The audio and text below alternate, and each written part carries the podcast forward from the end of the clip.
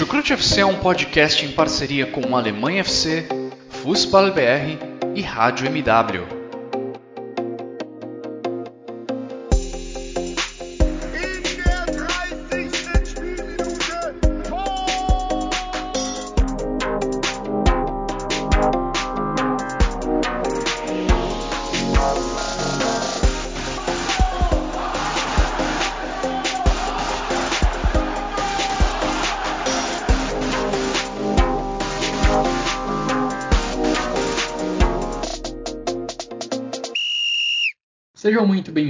Fãs da Bundesliga. O meu nome é Guilherme Ferreira e eu recebo vocês para mais uma edição do Chucrute FC.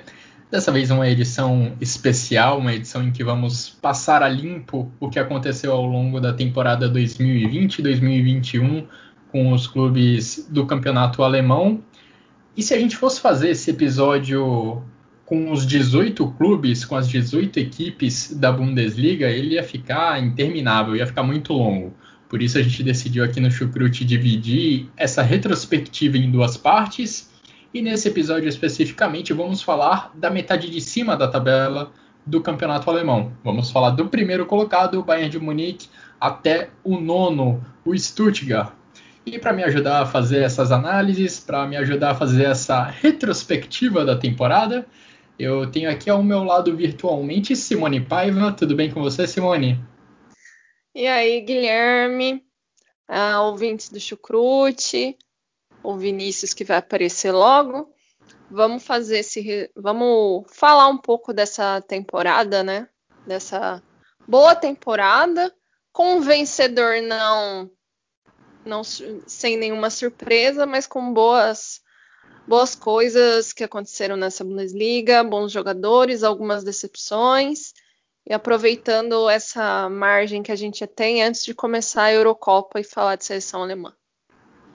Exatamente. Vamos aqui repassar algumas boas histórias que aconteceram ao longo do último ano. Vinícius Dutra também nos acompanha nesse episódio. Tudo bem com você, Vinícius? Fala, Guilherme, Simone, olá a todos. Estamos aí para esse episódio especial, essa primeira parte de retrospectiva da temporada, uma temporada eu acho que muito boa de uma maneira geral, acho que o nível da Bundesliga esse ano foi muito bom, talvez o melhor nos últimos anos, assim, depois antes da saída do Pepe, creio.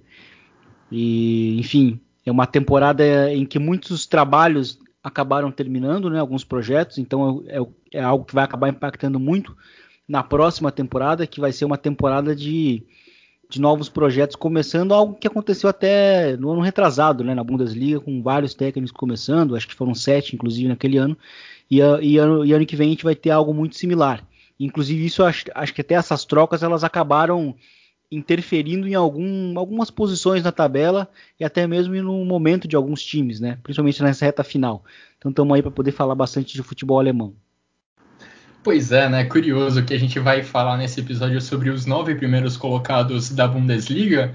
E aí você imagina clubes que têm uma estabilidade maior na posição de treinador, mas para a próxima temporada, desses nove, só dois vão permanecer com o mesmo treinador, ou devem permanecer com o mesmo treinador.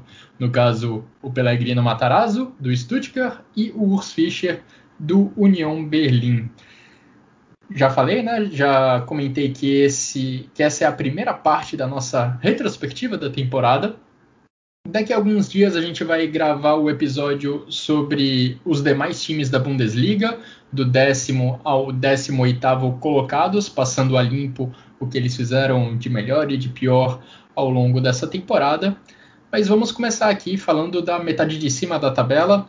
Antes, com aqueles recados de sempre, quero agradecer a todos que nos acompanham. Se você está conhecendo o nosso trabalho aqui no Chucrute FC por agora, acompanhe a gente nas redes sociais. Nós disponibilizamos nossos episódios nas principais plataformas de áudio. Também subimos eles no YouTube. Agradeço também aos nossos parceiros do Alemanha FC e do Fußball BR. E bom, se a temporada da Bundesliga acabou, se a temporada doméstica do futebol alemão acabou, tem a Euro aí para preencher essa lacuna entre uma temporada e outra, e nós estaremos fazendo essa cobertura falando do desempenho da seleção da Alemanha ao longo desse torneio. Então não vão faltar episódios do Chucrute FC ao longo das próximas, semana, das próximas semanas, fazendo a cobertura aí da despedida de Joachim Löw na equipe alemã. Mas vamos direto ao ponto. Vamos logo com a retrospectiva da temporada, começando pelo campeão, começando pelo Bayern de Munique, que conquistou o seu nono título consecutivo da Bundesliga. Isso é uma pena que esse trabalho com o Hansi Flick tenha acabado. Uma pena que um trabalho tão vitorioso tenha durado apenas uma temporada completa, justamente essa temporada 2020-2021. Hansi Flick será substituído por Julian Nagelsmann, que vai chegar com uma responsabilidade enorme, inclusive por conta do trabalho, por conta do sucesso que teve o Hansi Flick. A gente até falou no início dessa temporada sobre a defesa do Bayern de Munique e como ela parecia vulnerável no início do campeonato alemão, um problema que foi muito notado ainda na bolha da Champions League lá em Lisboa e que voltou a ficar bem evidente na primeira metade desse campeonato alemão, mas até mesmo esse problema foi sendo corrigido ao longo da temporada. No primeiro turno, o Bayern de Munique sofreu 25 gols e no segundo turno sofreu 19, então aí já dá para notar uma certa melhora nesse quesito do Bayern de Munique. Até por isso seria muito interessante ver como o Hansi Flick trabalharia com essa equipe, tendo mais uma temporada completa para para colocar o Bayern de Munique em campo e quem sabe conquistar mais títulos. Simone, quais são as suas impressões sobre essa temporada do Bayern de Munique? Mais uma temporada vitoriosa e mesmo com um calendário que ficou muito apertado em determinado momento da temporada, o Bayern de Munique mais uma vez acho que dá para dizer que teve uma temporada de sucesso, apesar de ter caído nas quartas de final da Champions League contra o PSG e na segunda rodada da Copa da Alemanha contra o Holstein Kiel. Aí talvez a grande surpresa da temporada do Bayern de Munique, surpresa negativa.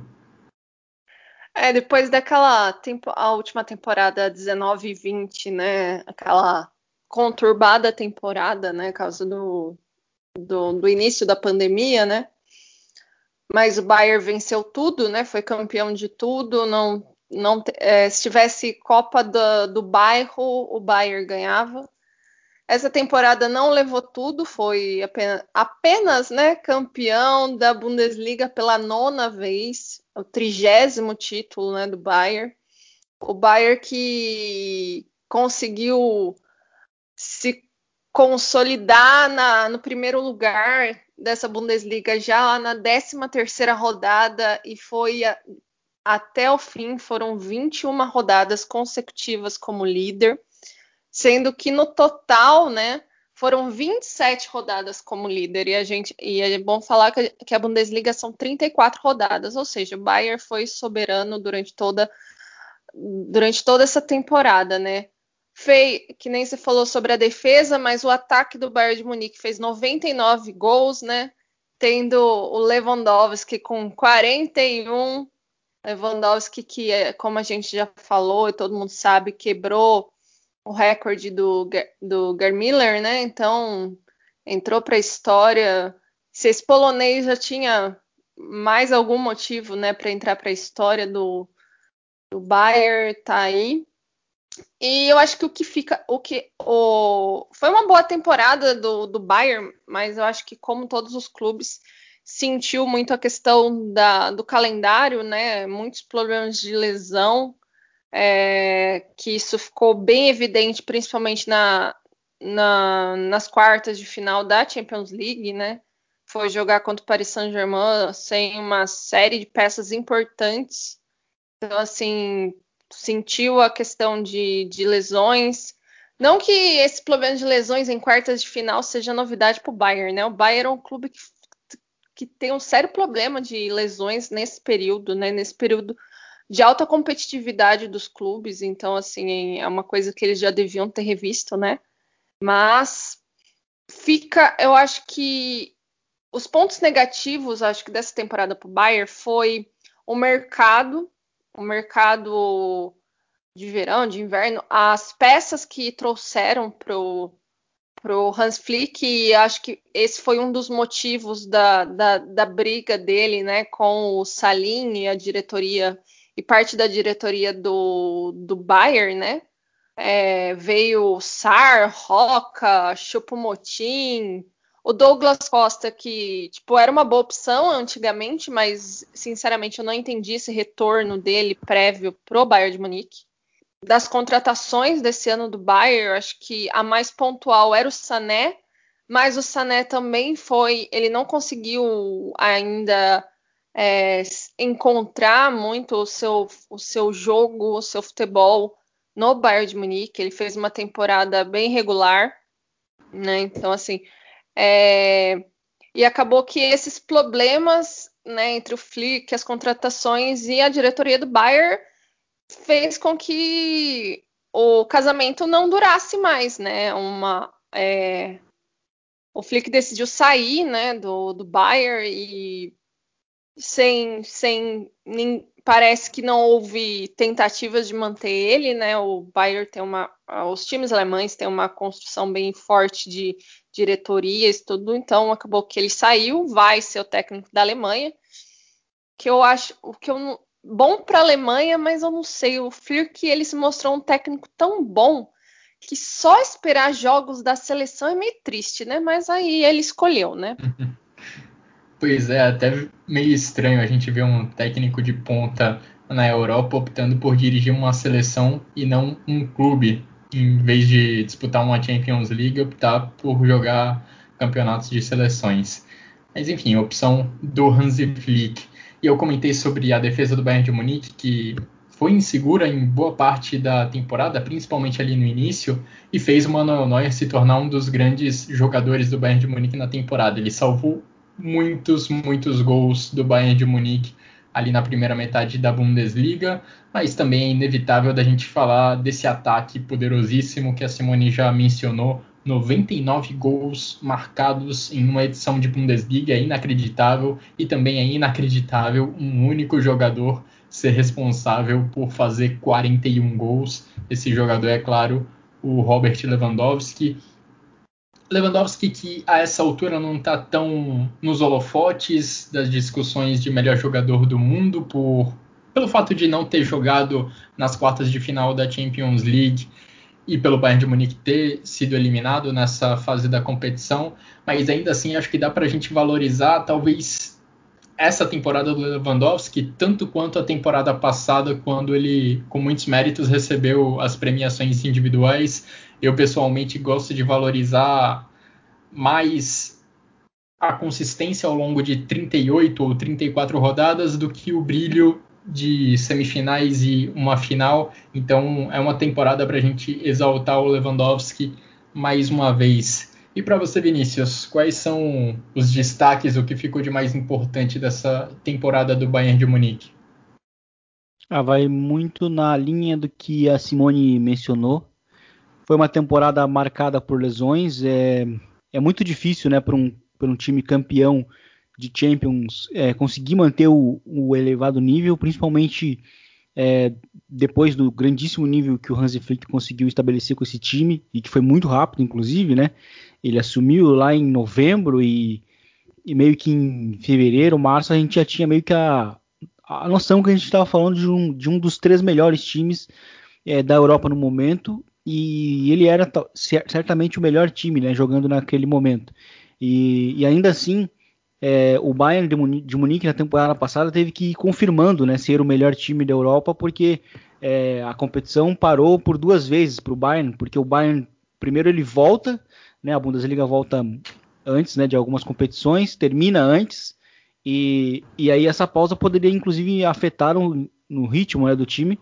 Mas não, o time foi muito bem para aquela Final Eight, que também foi um teste, porque Final Eight, um jogo único, é, o time fica muito refém de uma possível derrota, e aí sim fica fora de uma final. Né? Mas, enfim, o time apenas confirmou que ele era o melhor time do mundo e da Europa é, diante daquelas circunstâncias. Né? E para essa temporada era, era realmente uma, um desafio difícil, né? manter o time como o atual campeão da, da Europa, é, bicampeões na Champions, né? É, é, algo muito raro. A gente só tem um Real Madrid nesse meio tempo e, e primeiro porque é o Real Madrid, e segundo porque é, fa faz muito tempo, depois do Milan lá atrás, que não se tinha né, bicampeões, e muitos desses motivos é porque existe um o cansaço, né? O cansaço é, físico e o anímico também, né? Então eu acho que o, em termos anímicos o Bayern ele sempre competiu.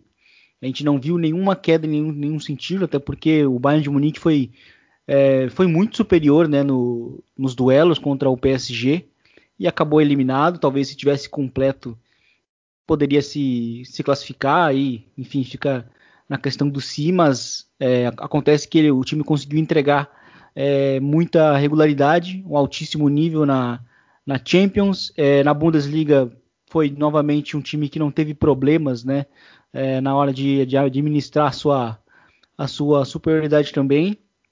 E, mas só que assim, ao meio de algumas lesões, até vou tocar em alguns pontos mais específicos, é, o Bayern de Munique conseguiu ter algumas boas notícias e que são também importantes para o futuro, né? E uma delas é o Jamal Musiala como um meio-campista muito jovem, mas que tem muitos toques de grandeza nele para um jogador no futuro. É um jogador jovem, versátil, inclusive terminou a temporada jogando como um extremo, né? Ele é meio-campista e participando de gols, criando jogadas, enfim, é um jogadoraço que está podendo ter uma grande margem de nesse futuro do Bayern de Munique, talvez como um, um companheiro ali do Joshua Kimmich. Seria interessante né, ver esse progresso. E em questões defensivas, né, é, o Lucas Hernandes terminou a temporada muito bem. Então acho que é uma excelente notícia, até porque o Lucas Hernandes, desde que chegou no Bayern de Munique, também não joga, né? Muitos problemas de lesões, e, mas ele é um grande zagueiro. Inclusive ele, ficou, ele, foi, ele foi projetado ao mundo, né, na Copa do Mundo, como um lateral. Mas ele é zagueiro, primeiramente, e ele foi contratado como zagueiro. É bom que a gente pontue isso. O Bayern de Munique não ia gastar 80 milhões num lateral esquerdo, sendo que naquela época o Alaba era o lateral esquerdo, né? Então, é, ele terminou muito bem a temporada, inclusive no jogo da volta contra o PSG, ele foi muito bem, né? Num, num jogo em que o, o, o, PSG causou muitos, muitos danos né, ao Bayern de Munique em transições, e ele foi um zagueiro que meio que até sozinho estava corrigindo, colocando o pé, e ele vai ser bem importante na temporada que vem, sob o comando do, do Julian Nagelsmann, primeiro porque ele também pode jogar como lateral e segundo porque ele é um grandíssimo zagueiro em saída de bola. Né, é algo que o, que o Nagelsmann val, valoriza muito, né? E então acho que essa versatilidade e essa velocidade também que ele tem nas transições defensivas serão interessantes. Então vai ser certamente um companheiro ali do Upamecano, né? Que vai ser o, o, o, o grande reforço né, da zaga do Bayern de Munique. E então assim, além, além desses dois pontos que eu citei, é, o ponto negativo geralmente, é, realmente foi a, a saída né, do Hansi Flick depois de tudo que ele conseguiu construir. Mas ao mesmo tempo, eu acho que era uma bomba relógio, porque eu acho que desde que o Brazo assumiu a equipe, né, ele, ele já assumiu o, o, em si a, o, o, core né, do Bayern, esse corpo que já estava ali, a, a, espinha dorsal do time. Mas a partir do momento que ele precisou é, lidar com esses reforços, né, o time do Bayern de Munique ele sempre apresentou, sempre demonstrou ser um, realmente um time mal montado, um time com uma montagem meio estranha. E eu acho que isso era, foi realmente o ápice, né? Nessa temporada foi o ápice disso, com essa, com essa rusga, né? Com esse rompimento Hansi Flick com, com o Brazo, porque de fato eu acho que o Bayern de Munique ele é um, ele é um time que é bastante carente em, em, carente, carente em diversas peças e muitas vezes ele nem olha para algumas delas, né? É bem verdade que eu acho que a chegada do, do Chopomoting como esse 9 que vem do banco, inclusive para poder é, dar um, algum respiro, algum, algum descanso para o Lewandowski, eu acho que ele foi um, um ponto alto, uma chegada importante. Né? Acho que na ausência do, do Robert Lewandowski ele jogou bem. Mas no geral, o time do Bayern de Munique é um time bem mal montado, né? Então acho que é, o Hansi Flick te, tinha bastante sentido na, nas críticas que ele, que ele, que ele acabou fazendo e, e, e, eu acho que esse realmente foi um ponto negativo porque as lesões elas, elas acabam é, expondo muito isso, né? principalmente quando um time é mal montado, expõe quando um time é mal montado. E eu até acho que no ano passado, quando o time já era mal montado, e aí as lesões acabaram inclusive sendo uma, uma solução para o time, porque o Alaba virou zagueiro, o Alfonso Davis virou lateral, né, no meio de, de um time que já era mal montado, o Hans dar a volta por cima e inclusive, inclusive entregar um dos melhores times né, do Bayern da história. E só que é muito difícil manter isso por, por dois anos seguidos, né? Então, é, acho que isso é um ponto negativo realmente. As lesões também foram um ponto negativo e é algo que o Bayern precisa precisa ficar atento para os anos seguintes, né? Porque uma hora a corda não, não vai sustentar, né? Talvez esse, esse ciclo, né, um, quando ele termine, a, a, questão de montagem do elenco do Bayern fique realmente mais, mais em evidência. Mas vamos ver como a gente vai ver com a chegada agora do, do Julian Nagelsmann. Acho que é um, é um treinador que tem uma excelente projeção. É, vamos ver se ele consegue também é, manter né, o, o, o padrão de treinadores alemães sendo campeões da, da, Champions nos últimos anos, né? Uma tarefa também muito difícil para ele.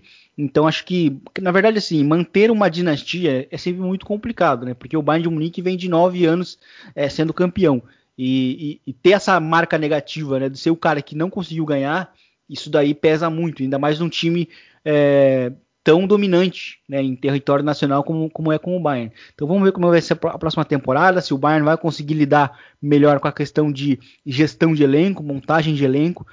Eu acho que os destaques foram todos muitos que vocês citaram, né? O Kimmich foi excelente na, no, novamente no meio campo, talvez tenha sido inclusive o melhor meio campista é, da temporada. Enfim, Jamal Musiala, que eu falei mais cedo, foi uma grandíssima boa notícia. É, Mark Roca nem jogou, basicamente, né, nesse ano, mas enfim, é um cara que na Espanha demonstrou que tem qualidade. E vamos ver se o Leroy Sané consegue jogar melhor também na próxima temporada, né? Ele é um cara que o Bayern apostou bastante e já demonstrou muito também no, no próprio Schalke, mas desde a lesão dele ele não conseguiu mais voltar para aquele grandíssimo nível. Vamos ver se, se ele consegue retornar para a próxima temporada em um grandíssimo nível e o Bayern consiga manter o grandíssimo o seu domínio, né, em território alemão e tem, quem sabe também é, em território europeu sob o comando do Julian Nagelsmann. É, essa próxima temporada já vai ser um teste bom para essa montagem de elenco do Hassan Salihamidzic. Tem jogadores importantes chegando, o Pamecano principalmente. Tem jogadores importantes saindo, jogadores que fizeram história do Bayern de Munique, principalmente aí Alaba e Boateng, além do Javi Martinez. E tem troca também no comando técnico com a saída do Hansi Flick para a chegada do Julian Nagelsmann. Vamos ver o que será do Bayern de Munique na próxima temporada, se ele consegue manter essa hegemonia em território alemão. Julian Nagelsmann que saiu do Leipzig, justamente o segundo colocado na tabela da Bundesliga nessa última temporada. Julian Nagelsmann conseguiu levar o Leipzig para o vice-campeonato do campeonato alemão, também vice-campeonato da DFB Pokal, perdendo a decisão para o Borussia Dortmund, e na Champions League foi eliminado nas oitavas de final contra o Liverpool.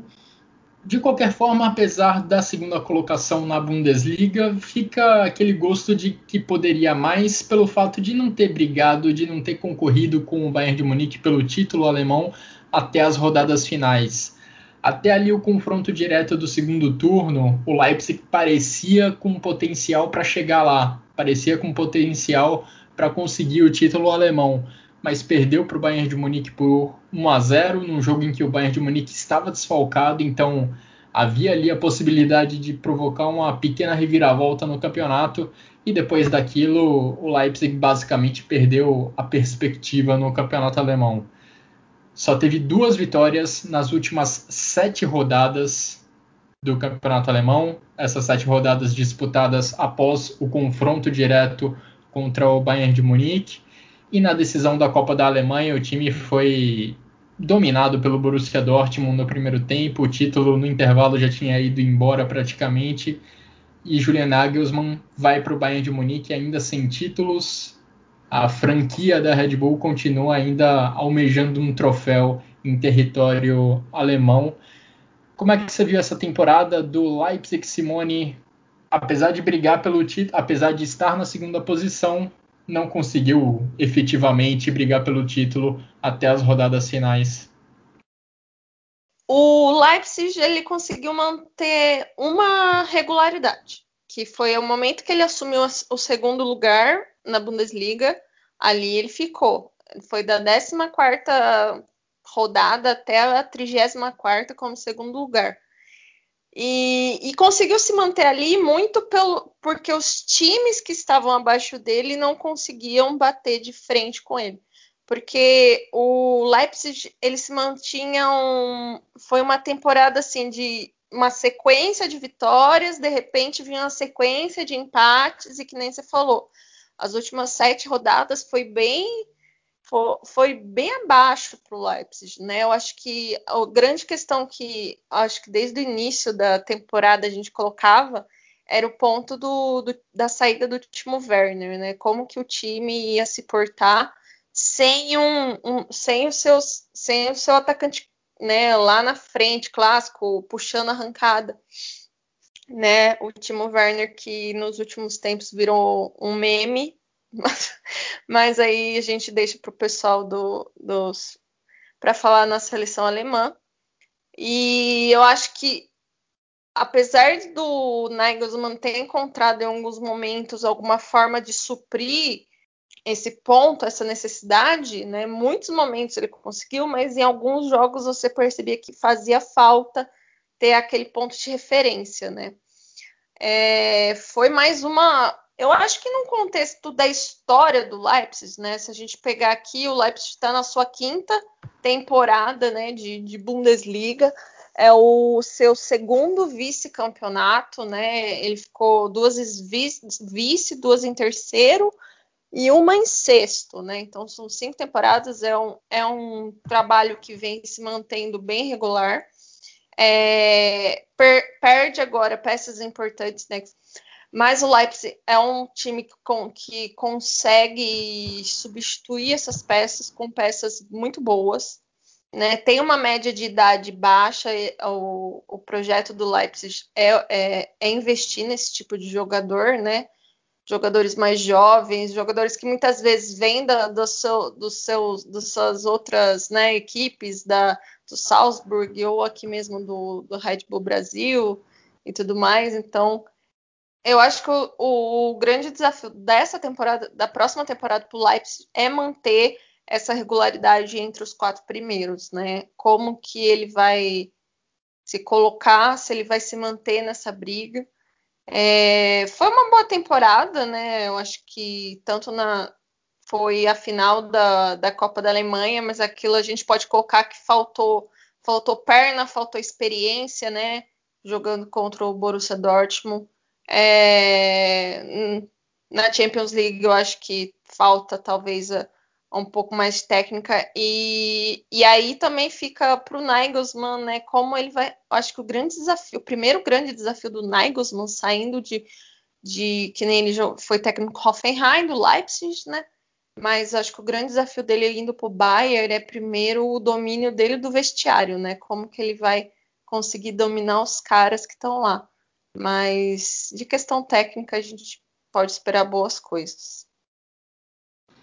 Pois é, vamos ver como será essa transição agora do Julian Nagelsmann para o Jesse Marsh, que já conhece muito bem como funciona a franquia Red Bull no futebol e agora terá um grande desafio comandando um clube na Bundesliga. A Simone destacou a saída do Timo Werner na temporada passada e é curioso a gente comparar os números do ataque do Leipzig, né? Timo Werner fez 28 gols na temporada passada e o Leipzig, como um todo, marcou 81. E aí o Timo Werner foi embora, alguns dos gols que ele marcou meio que se, meio que se distribuíram entre os companheiros, mas a queda no número de gols marcados pelo Leipzig foi brutal. Em vez dos 81 da temporada passada, Nessa foram marcados 60. Então essa será uma tarefa para o Jesse Marsh tentar renovar esse ataque, tentar colocar mais potência nesse ataque, porque durante boa parte da temporada os substitutos, em teoria, do Timo Werner, o Huang e o Sorlot não acab acabaram não correspondendo, acabaram não estando à altura de serem titulares da equipe do Leipzig. Eles acabaram sentando no banco de reservas durante boa parte da temporada. E acho que o Leipzig também foi um pouco decepcionante nos jogos grandes que teve ao longo dessa temporada. Apesar de ter grandes resultados contra PSG e Manchester United na fase de grupos da Champions League, eu acho que isso vale ser ressaltado, vale como destaque positivo. O grupo do Leipzig na Champions League era difícil e ainda assim ele conseguiu passar. Depois nos jogos grandes parecia que o Leipzig era um time inofensivo. Perdeu as duas contra o Bayern de Munique na Bundesliga, perdeu os três jogos que fez contra o Borussia Dortmund na temporada, os dois da Bundesliga e também a final da Copa da Alemanha. E contra o Liverpool no mata-mata da Champions League também não mostrou muitas forças, não, não mostrou ser capaz de subir um degrau e avançar na Champions League àquela altura. Vinícius, quais são as suas impressões sobre essa temporada do Leipzig, a última temporada de Julian Nagelsmann no comando do clube? Foi a temporada que talvez foi a mais fraca em termos de nível técnico e justamente por, por conta da lesão, pra, por conta da ausência né, do Timo Werner, porque durante toda a temporada a falta de profundidade estava evidente no, no Leipzig. Né? Por mais que a gente tivesse ali o Sorlot, o Sorlot era, nem, nem era utilizado muitas vezes como um 9. Ele era muitas vezes utilizado como um cara que jogava aberto pelo, por, pela direita, muitas vezes, para realizar os cruzamentos. Né? E aí a gente tinha ali um, um, um Huang também que foi ganhando mais espaço, jogou a final da, da Copa, uh, mas que nem, nem de perto tem o, o nível necessário para manter os números que o Timo Werner conseguiu é, desde que né, assinou com, com o Leipzig lá atrás. Então foi uma temporada ofensiva muito pautada por isso.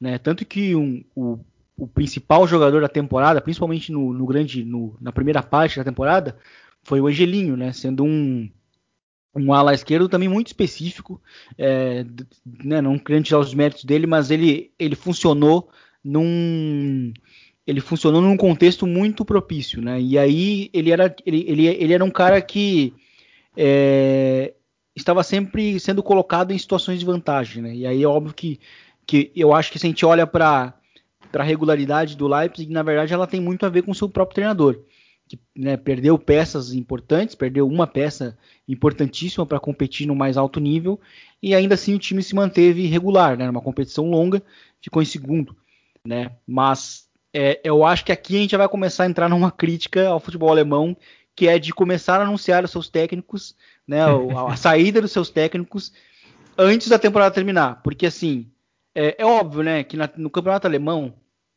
o, o, Leipzig não tinha como alcançar mais o Bayern de Munique. O campeonato já estava muito encaminhado, mas é curioso que desde que ele foi anunciado o, Bayern, o, o Leipzig não ganhou mais, né, não ganhou no tempo normal, inclusive. Teve a única vitória, inclusive, foi contra o, o Werder Bremen, né? A semifinal da, da, da Copa, mas foi na, na, prorrogação, um drama todo, né? No final, gol no finalzinho. E, mas é curioso, porque esse tipo de comentário vai se repetir com os outros times que a gente vai citar lá na frente.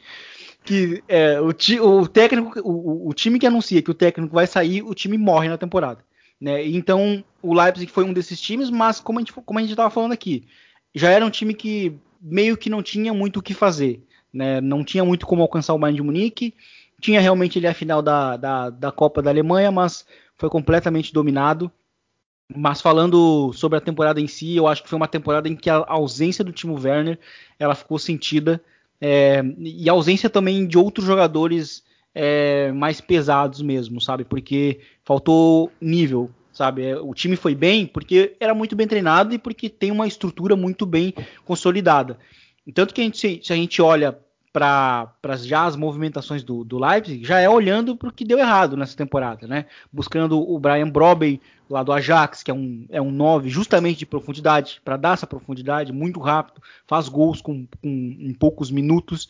e Então acho que ele é, um, é, é uma aposta que certamente o, o Leipzig está olhando para ele como um cara que vai fazer muito gol na próxima temporada. Né? E Vamos ver como é que o time também vai lidar com a saída, sobretudo do Upamecano, porque era quem jogava mais. O Konatê sofreu com muitas lesões né, nos últimos anos, mas o Konatê, é, eu, eu, até vou falar aqui, eu acho que o Konatê, quando esteve jogando, ele, ele inclusive mostrou-se é, ser mais regular até mesmo que o Upamecano. né? Mas infelizmente ele sofreu com muitas lesões e, e a passagem também do Nagelsmann no, no, no, Leipzig ele ficou muito marcada pelos, pelos zagueiros, pelos laterais que viraram zagueiros, né?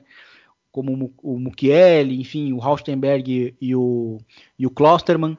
E, enfim, ele não inventou tanto, né? Como ele como ele inventava muito no Hoffenheim. Eu acho que só ficou muito mais por conta dessas dessas adaptações que ele foi fazendo, principalmente nos zagueiros. Mas aí talvez a gente pudesse ver muito na questão da, de, de, zagueiros que também sofreram lesões. Na temporada passada, o, o, o Villeurban também se lesionou, teve uma lesão no joelho e ficou um tempão fora. O Konate também não jogava. E aí, talvez por causa disso, ele foi botando ali os, latera os laterais para serem zagueiros. E em termos de mudança, assim, ele não foi tão, é, tão inventivo quanto foi no Hoffenheim. E eu creio que isso vai acontecer também no Bayern de Munique. De uma maneira gradual, ele vai ser um cara que vai jogar mais o jogo para vencer títulos, né? Às vezes para vencer títulos é necessário ter um toque de, é, de pragmatismo, né? Que talvez ainda ele não tenha. E então acho que o Leipzig agora vai ser comandado pelo Jesse Marsch, que conhece muito bem né, a estrutura. Ele talvez é, tenha sido o treinador que montou o melhor Salzburg dos últimos anos.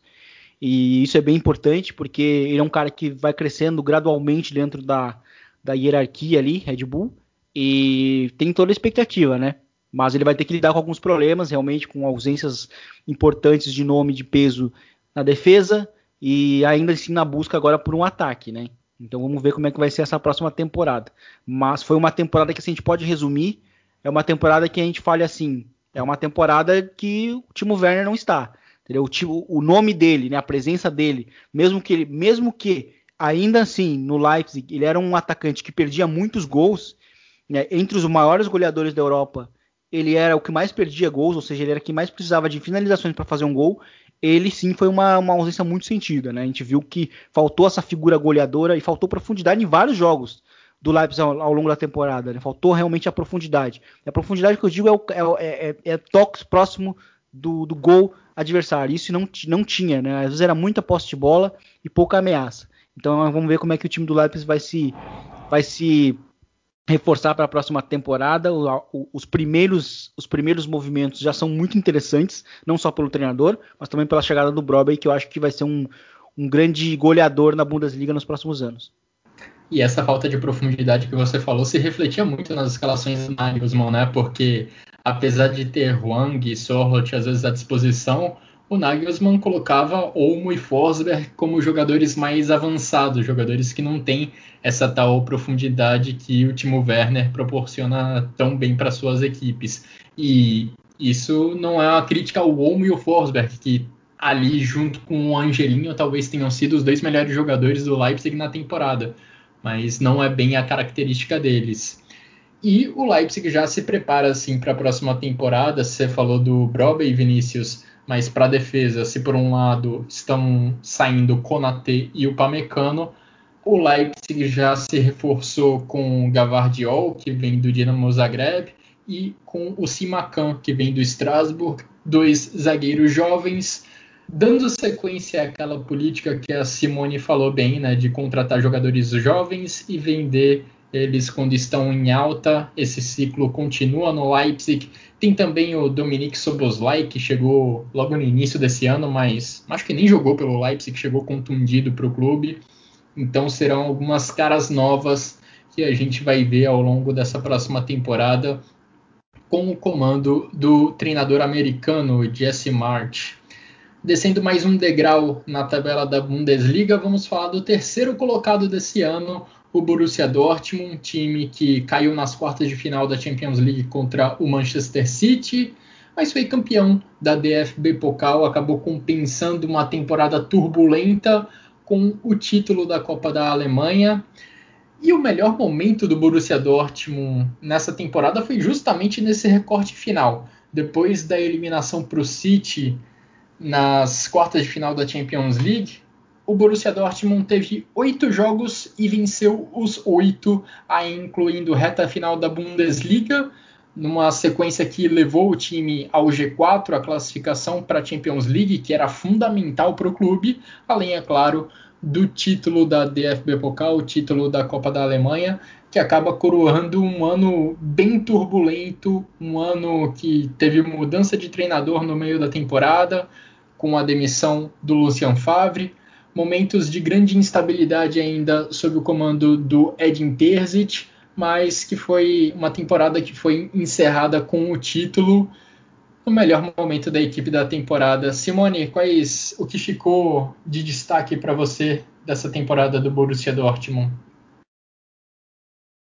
Foi uma temporada de altos e baixos, né? O Borussia Dortmund chegou ao ponto de, de pensar que nem para a Champions League ia conseguir se classificar, né? E o que para um clube como o Dortmund se colocou nos últimos anos, ficar fora da Champions League é, é extremamente complicado, principalmente com agora que tá, os times já estão tendo uma é, defasagem financeira devido à falta de público, né? Na, na semana passada o Dortmund soltou, teve um terminou negativo, a falta do público no estádio faz muita diferença. Se ficasse sem Champions League também seria uma situação crítica para um clube que para conseguir segurar certos jogadores que já o prazo de validade já são curtos no clube, né?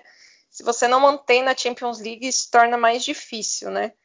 Mas no final, o Dortmund, nas últimas oito rodadas, conseguiu uma arrancada, assim, e, e isso muito baseado numa mudança de mentalidade, né? Acho que foi uma questão muito de mudança de, de comportamento dos jogadores em campo. O Dortmund não apenas conseguiu a vaga para a Champions, terminou em terceiro, como foi campeão da, da Pokal, né? E se sobrepôs muito bem sobre o, o Leipzig. É, acho que analisar, não vou analisar taticamente, tecnicamente o Dortmund muito, porque até a mudança de treinador, de de questão de motivação, isso teve muito. Mas eu acho que dos jogadores que vieram né, nessa janela, é, eu acho que a maior decepção, não que eu esperasse alguma coisa dele, mas é o Thomas Munier. que assim, o cara não é fraco, gente. Ele é muito fraco. Ele é, ele tem uma, uma dificuldade para cobrir, para fazer a defesa, assim, é, é uma coisa assim. Ele não veio de graça à toa, né? O Dortmund não pagou nada por ele, mas é aquele de graça que sai caro, né? Acho que foi, foi uma das coisas assim mais piores assim dos jogadores que vieram para essa temporada. É, coisas que ficaram bem latentes, né? Do Dortmund é a questão da defesa, é um time que sempre priorizou muito da, a, do meio para frente, né? É muito difícil o Borussia Dortmund fazer contratações pontuais no setor defensivo. E talvez nessa temporada tenha ficado bem claro, né? Principalmente na questão do gol, né? O Burke vinha numa crescente, de repente despencou. E o Dortmund anunciou até hoje a contratação do Kobel do Stuttgart, que foi considerado um dos melhores goleiros da temporada. Não sei se ele é tão bom assim, mas ele fez uma boa temporada junto ao Stuttgart. Mais um goleiro suíço, né? O Dortmund gosta de goleiros suíços. E, e acho que é o momento de olhar para a defesa, né? De trazer zagueiros e, e lateral, né? O Munier veio, mas é muito ruim. O Piszczek aposentou, né? O Hummels foi um dos jogadores que mais jogaram essa temporada, né? E, e o Hummels está numa fase. O Hummels é um baita zagueiro, né? Mas ele precisa de companheiros à altura, ainda que o Akanji tenha melhorado. Esses são pontos positivos do Terst no fim da temporada. Ele conseguiu recuperar o Akanji e Marco Reus. Eu acho que o Marco Reus, eu acho que foi uma das gratas surpresas esse fim de temporada, ver como ele ele conseguiu evoluir né, conseguiu voltar a apresentar aquele bom futebol dele, tanto como jogador quanto como líder, como capitão, ele se portou, ele se cocou mesmo, assim, foi uma grata surpresa ver ele ser parte do jogo, que antes ele era só uma peça aleatória. Meu Deus, eu vou ser xingada pelos fãs do Marco Reus, mas tudo bem. e o Haaland, cara, eu acho que não tem que falar do Haaland, né? O Haaland é Haaland é aquele cara, o cara nasceu para fazer gol mesmo e é um personagem assim icônico. Espero, acredito que ele fique mais uma temporada no Dortmund, né? Eu acho que a grande perda do Dortmund deve ser o Sancho, né? Conseguimos segurar o Sancho mais uma temporada, mas acredito que essa vai ser um pouco mais difícil, né? Mas quem sabe um milagre acontece. Mas o Haaland eu acredito que fique mais uma temporada aí e vai fazer uma briga legal com Lewandowski, assim esperamos. Pois é, e talvez essa temporada do Borussia Dortmund na Bundesliga tenha sido decepcionante também pelo fato de do clube reunir Haaland e Sancho por uma temporada inteira. O Haaland chegou no início de 2020, então na temporada é, 19-20 ele não jogou o campeonato inteiro pelo Borussia Dortmund, mas dessa vez ele jogou. Jogou junto com o Sancho e a equipe acabou não conseguindo, o clube acabou não conseguindo tirar dessa dupla tanto quanto se esperava, pelo menos durante boa parte do campeonato. A reta final do Borussia Dortmund foi fantástica, foi o melhor momento do Borussia Dortmund ao longo do ano, mas em nenhum momento o Borussia Dortmund pareceu um real candidato, um real concorrente ao título da Bundesliga. E isso, de certa forma, mostra como foi decepcionante essa campanha no campeonato alemão. Se para conseguir uma vaga na Champions League já foi difícil, já foi com drama, a competição para conquistar o título alemão ficou ainda pelo caminho, ficou pelo caminho ainda bem antes. E para você, Vinícius, quais são quais são as, as conclusões que você tira dessa temporada da equipe do Borussia Dortmund? É, Guilherme, foi uma temporada em que o Borussia Dortmund também ele ele desistiu muito cedo né, da temporada, podemos dizer assim, porque de, eles determinaram né, de uma maneira também bem, bem é, imediata de que eles é, teriam um novo técnico para a temporada seguinte, né, que seria o Marco Rose. Então, é, o Terzic ele ele meio que ele, ele meio que ele, ele termina essa temporada muito valorizado.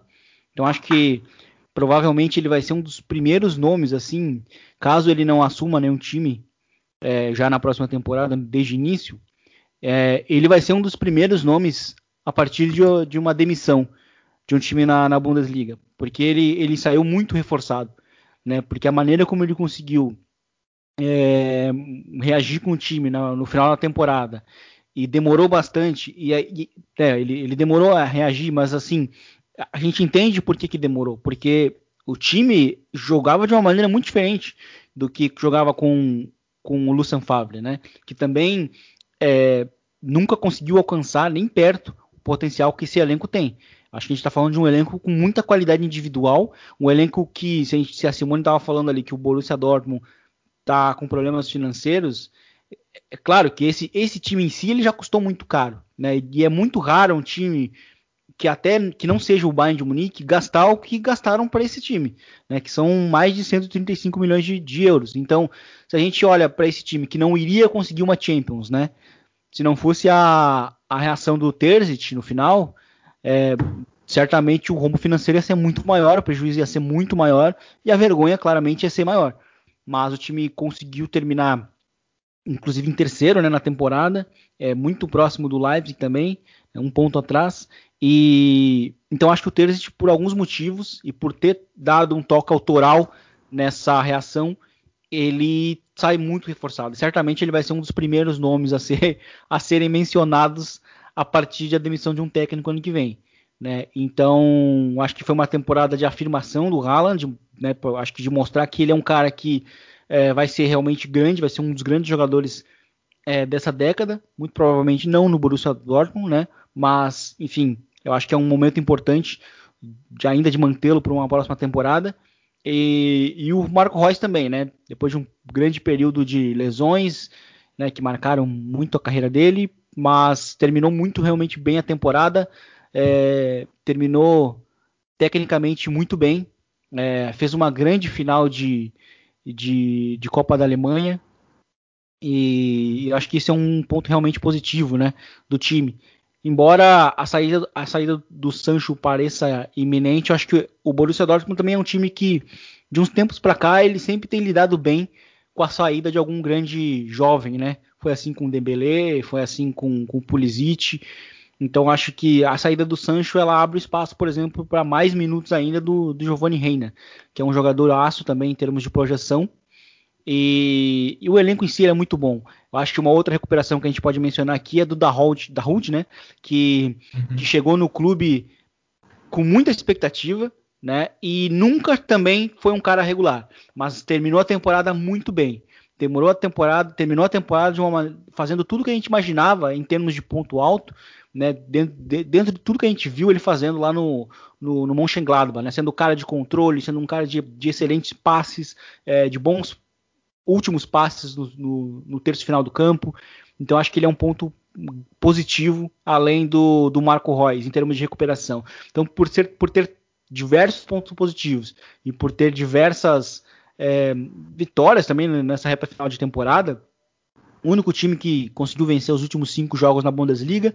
Não é o único invicto, porque tem o Hoffenheim empatando e vencendo, empatando e vencendo, mas hum. é, o, o, time do Borussia Dortmund terminou em alta e eu acho que isso dá até um bom um gostinho meio doce para o time, né, para querer ter um pouco mais na próxima temporada. Eu acho que o Marco Rose é um grande, grande treinador, grandíssimo treinador. Ele fez, ele também conseguiu algo muito grande lá no Gladbach, então acho que é, ele tem tudo para potencializar muitos desses nomes aí, porque se, se, ele fez o que fez no Gladbach com um elenco menor, então assim, com um elenco cheio de qualidade individual, sobretudo no ataque, né, com Haaland e Marco Reus, que são jogadores de produção elevadíssima, eu acho que o time tem tudo para imaginar que possa, quem sabe, brigar pelo título na temporada que vem. Vamos ver o que vai acontecer. É o Borussia Dortmund que chegou para essa temporada investindo muito nos jovens como Jude Bellingham, Dahoud, Haaland, Sancho, Reina. Muitos deles conseguiram corresponder às expectativas e aí eu acho que as questões negativas do Borussia Dortmund foram muito mais coletivas, um time que ainda peca muito na bola parada defensiva, sofreu muitos gols ao longo dessa temporada dessa forma principalmente com o Lucian Favre, era um time que tinha ainda muitas dificuldades para atacar contra equipes recuadas, mas individualmente esses jogadores jovens, pelo menos a maioria deles, acabou conseguindo corresponder. E isso, como vocês falaram, dá uma boa, uma boa perspectiva de futuro para a equipe aurinegra. E apesar dessa temporada ser muito turbulenta na Bundesliga, pelo menos ela foi encerrada com, com um título, foi encerrada com um troféu que acaba coroando esse momento do Borussia Dortmund, né? Se nas temporadas anteriores o Borussia Dortmund sempre ficava no quase, tanto na Bundesliga quanto na Copa da Alemanha, dessa vez, apesar do campeonato alemão não ter sido bom, veio o título da DFB Pokal, mesmo em meio a uma temporada turbulenta. Descendo mais um degrau na classificação, vamos fechar o G4 da Bundesliga falando do Wolfsburg. Wolfsburg que teve um começo de temporada bem problemático. Lá no início da temporada 2020-2021, a equipe do Oliver Glasner acabou sendo eliminada ainda antes da fase de grupos da Liga Europa, eliminação contra o AEK Atenas. Naquele momento já começaram a surgir conversas sobre uma relação ruim entre o treinador, o Oliver Glasner, e a diretoria do Wolfsburg. E mesmo assim, a equipe conseguiu render bem ao longo do campeonato alemão. Teve uma sequência impressionante ali entre janeiro e fevereiro, em que a equipe ficou oito jogos seguidos sem tomar gol e mantendo basicamente a mesma escalação titular ao longo dessas oito partidas e essa sequência foi determinante para a equipe dos Lobos conseguir uma vaga na Champions League. Simone, foi uma temporada de muitas discussões, de muitos muitas discussões entre Oliver Glasner e a diretoria do Wolfsburg, mas acho que dá para dizer que ele cumpriu a missão, cumpriu bem a missão, levando o Wolfsburg para a UEFA Champions League mais uma vez. Talvez essa relação conturbada entre o Glasner e a diretoria explique esses é, possíveis rumores. Acho que ainda não foi, é, não saiu, né? Mas os rumores que ele sairia do Wolfsburg, né? Já saiu, já, já, já tá certa a saída dele. Exato. E Mark Van Bommel é quem provavelmente Isso. vai assumir o lugar. Ex-jogador holandês é quem provavelmente vai assumir o Wolfsburg. É só uma questão de oficializar essa contratação. Então, isso talvez explique sair de um time que vai disputar a Champions League para um time que não vai disputar nada, né? E então, assim, é, o Wolfsburg vem de temporadas, acho que desde a temporada 2014-2015 não disputava Champions League, né? Quando ele foi vice-campeão da Champions, vice-campeão da Bundesliga. Depois veio uma, uma queda livre de um oitavo e dois décimos sextos que acabou brigando a, no playoff. 2018-19 voltou a subir um pouco, né? Voltou para a Liga Europa e esse ano conseguiu chegar à Champions League.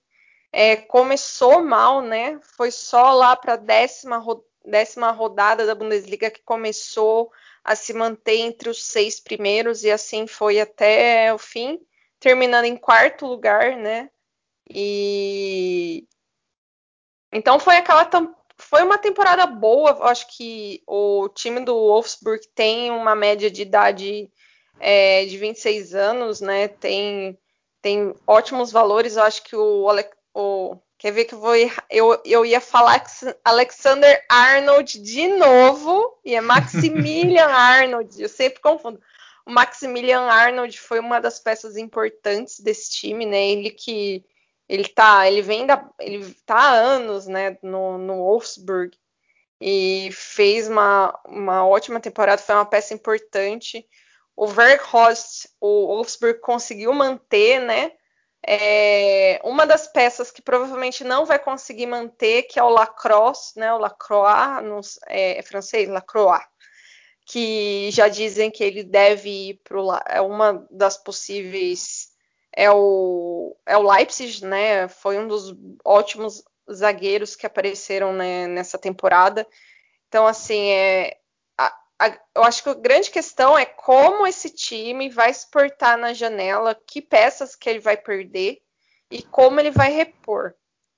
É, eu já fico em dúvida vendo a reposição de treinador.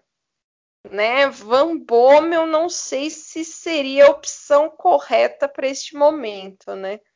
É, eu acho que nos últimos anos não se teve um mercado de treinadores tão movimentado que nem esse da Bundes, na Bundesliga. É, como o Vinícius falou no início do podcast, eu sou a favor de parar com essa mania de falar que o treinador vai sair no fim da temporada e que outro treinador vai vir.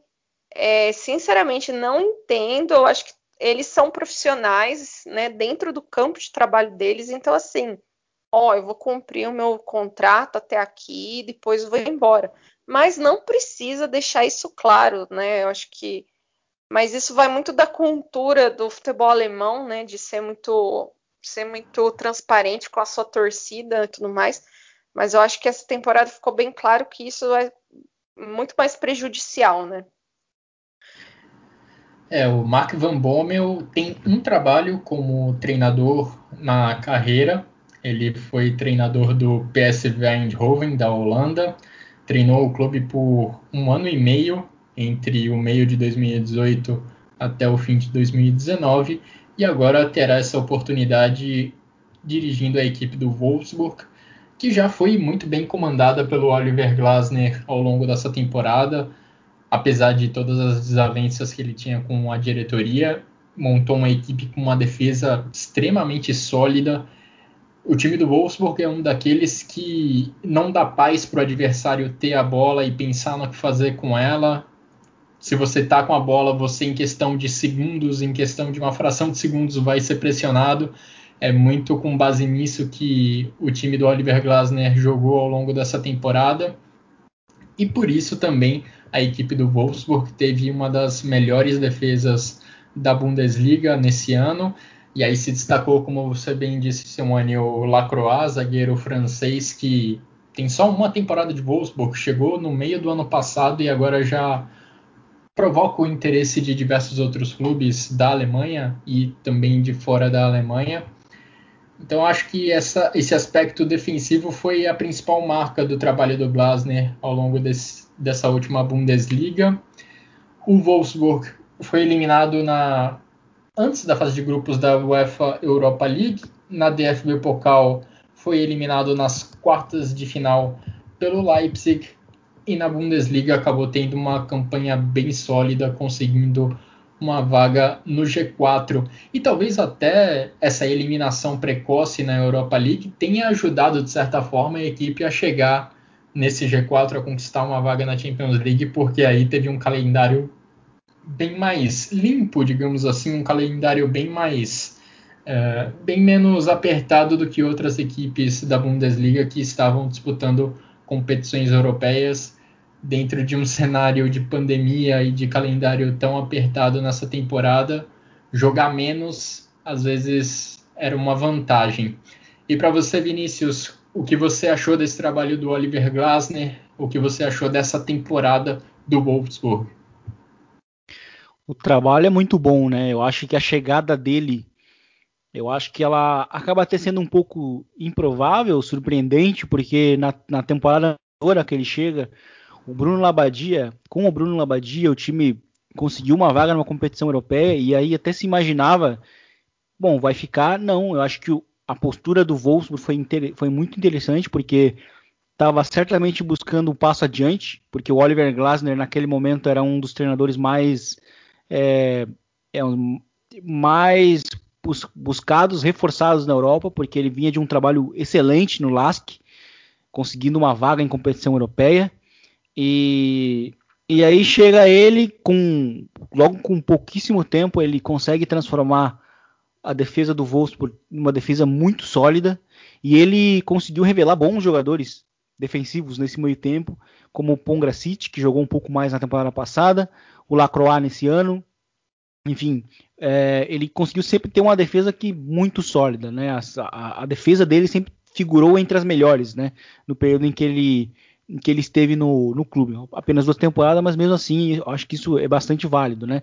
E para essa temporada, entre, entre outros destaques, a chegada do Baku, vindo do, do Mainz, acho que foi um jogador que somou bastante, tem tudo a ver com o estilo de jogo dele. É, o, o, Arnold, né, realmente novamente fazendo uma temporada muito regular.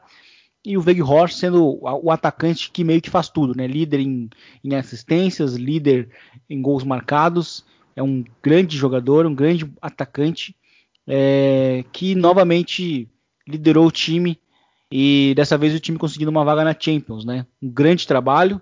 É, fica realmente a pena de para ver qual, qual seria, qual, como que seria o desempenho desse time com o Oliver Glasner. É, a chegada do Van Bommel ela é um passo atrás que o time dá. Se eu falei lá, lá na frente, lá, lá atrás, que eu, se eu falei que que a chegada do Oliver Glasner era, era num time buscando um passo adiante, né, ou seja, tendo uma mentalidade vencedora, não se contentando com, a, com uma vaga conquistada por um treinador, é, a chegada do Van Bommel é um passo atrás. Ele tem um trabalho muito ruim no PSG, no PSV, muito ruim. E, e ele também não tem nada a ver com o estilo que o time já jogava nessa temporada. Então vai ser uma quebra, vai ser uma ruptura de ideias. Vamos ver como que isso vai se vai se desenhar. E, enfim, né, o Oliver Glasner agora vai para o Frankfurt. Então acho que é, já é um dos grandes treinadores que a gente já tem uma grande expectativa para ver como é que vai ser no Frankfurt, é, justamente por tudo que ele conseguiu é, realizar no, no, no Wolfsburg. Mas no mais é isso, né? Um time que foi sempre muito regular e teve a defesa como o seu grandíssimo ponto forte. Pois é, o Wolfsburg vai disputar a Champions League na próxima temporada, depois de ter uma das melhores defesas nessa temporada da Bundesliga. Só sofreu menos gols do que o Leipzig. O Leipzig sofreu 32 gols, o Wolfsburg sofreu 37. E isso acaba, claro, valorizando muitos jogadores de defesa da equipe dos Lobos. E essa, o fato da equipe não ter disputado a UEFA Europa League, né, de não ter chegado à fase de grupos da UEFA Europa League, acho que contribuiu muito nesse período em que o Wolfsburg teve a sequência de oito jogos sem sofrer gols, porque nesse período o Oliver Glasner conseguia manter basicamente o mesmo time titular.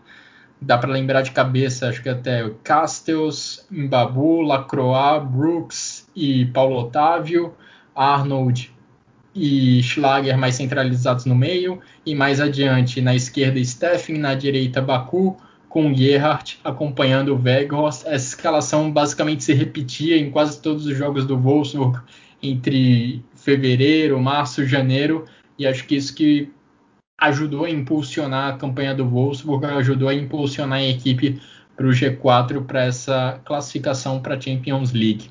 E o Vinícius já deu a dica.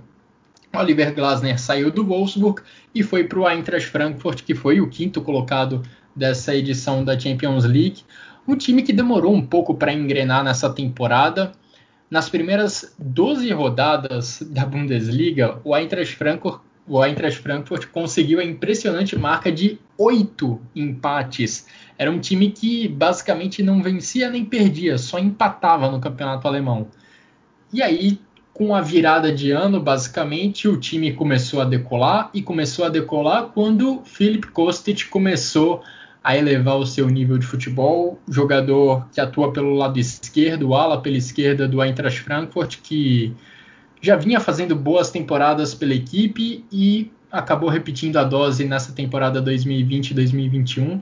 Impressionante como ele fez a equipe do Frankfurt crescer ofensivamente. Depois da virada do ano, depois dessa 12 rodada, quando o Eintracht Frankfurt ainda não tinha crescido, o Kostic elevou muito o seu número de gols e assistências na temporada, fez o resto do time crescer e foi um dos responsáveis por, pela boa campanha do Eintracht Frankfurt, do Adi Hutter. Mais um caso de treinador que teve o seu anúncio, que teve a sua saída anunciada antes do final do campeonato e acabou prejudicando a campanha, porque o Eintracht Frankfurt chegou a ocupar a quarta colocação, chegou a ocupar a zona de classificação para a Champions League, mas nas rodadas finais acabou tropeçando e ficou de fora, acabou conquistando uma vaga para a Liga Europa. Simone, o que, que você achou dessa temporada do Eintracht Frankfurt? Acredito que o Frankfurt só não teve a pior relação de anúncio de, de saída de treinador do que o Borussia Mönchengladbach. A queda do, do Frankfurt após o anúncio do Ad Ruther foi tipo assim: ele tinha acabado de vencer Dortmund e Wolfsburg, né? Tipo, empatado com Wolfsburg, vencido Dortmund em Dortmund. Os dois tipo, concorrentes ali pelo G4, do, né? Isso, dois concorrentes do G4. Veio o anúncio e tudo assim veio por ladeira abaixo. O Frankfurt estava próximo de ir para uma vaga de Champions League que não conquista, acho que vamos verificar aqui. Nossa, faz muito tempo. Eu era uma criança. Então a gente nem fala questão de idade. Melhor nem dizer. Desistiu, desistiu de falar o ano, Simone. É, anos 90, a última vez que o Frankfurt foi para uma Champions League. Então, era tipo o retorno de um time que nas últimas quatro temporadas tem se mantido entre os dez primeiros da, da Bundesliga, né? Ele tem voltado a ser um time que briga lá em cima e teve essa queda monumental, assim. Isso não dá nem para dizer. Essa parte da, de, essa questão mesmo da saída de, do, do Ad Hutter teve tudo. Foi, foi crucial é, era um time que estava jogando bem, né? Que vinha de uma, de uma construção de, de meio de meio de temporada para frente muito boa, né? Porque começou a temporada é, bem irregular, né? Foi só lá na 19 rodada que começou a se manter entre os quatro primeiros, com a com a boa temporada do Felipe Kostic, né? O Kostic que foi um dos remanescentes daquele ótimo Frankfurt que tinha Rebite, Jovic, né? E, e o Haller e foi o que ficou e a ótima temporada dele, a ótima temporada do André Silva. André Silva se achou muito nesse Frankfurt, né? Depois de uma passagem triste pelo Milan, né? Ele foi para a Alemanha e e ele se encontrou muito bem, foi o vice-artilheiro né, da, Bundesliga, ser o vice-artilheiro numa, numa, num campeonato que tem o Lewandowski, cara, é muita coisa. né? Então, é, o Kamada, o Kamada foi uma das grandes peças desse, desse Frankfurt, né? Eu acho que o grande ponto agora é o mercado do Frankfurt. Eu acho que assim, o Frankfurt é, não pode perder essas peças, né? Eu acho que se ele não conseguir repor.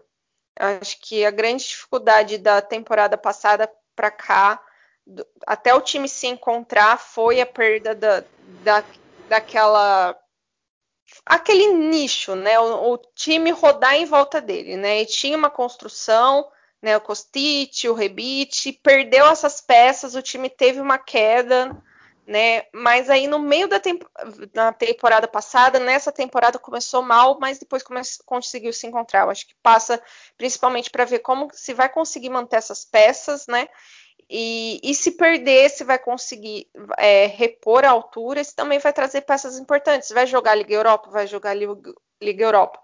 Mas é importante ir longe na Liga Europa, principalmente financeiramente. E se você chega numa final, você tem a chance de disputar uma vaga direta pela Champions League, né? Então acho que tudo é válido. Então aí vem treinador novo e vê como que um time que jogava mais para frente vai se adequar a um, um treinador que tem um caráter mais defensivo, né?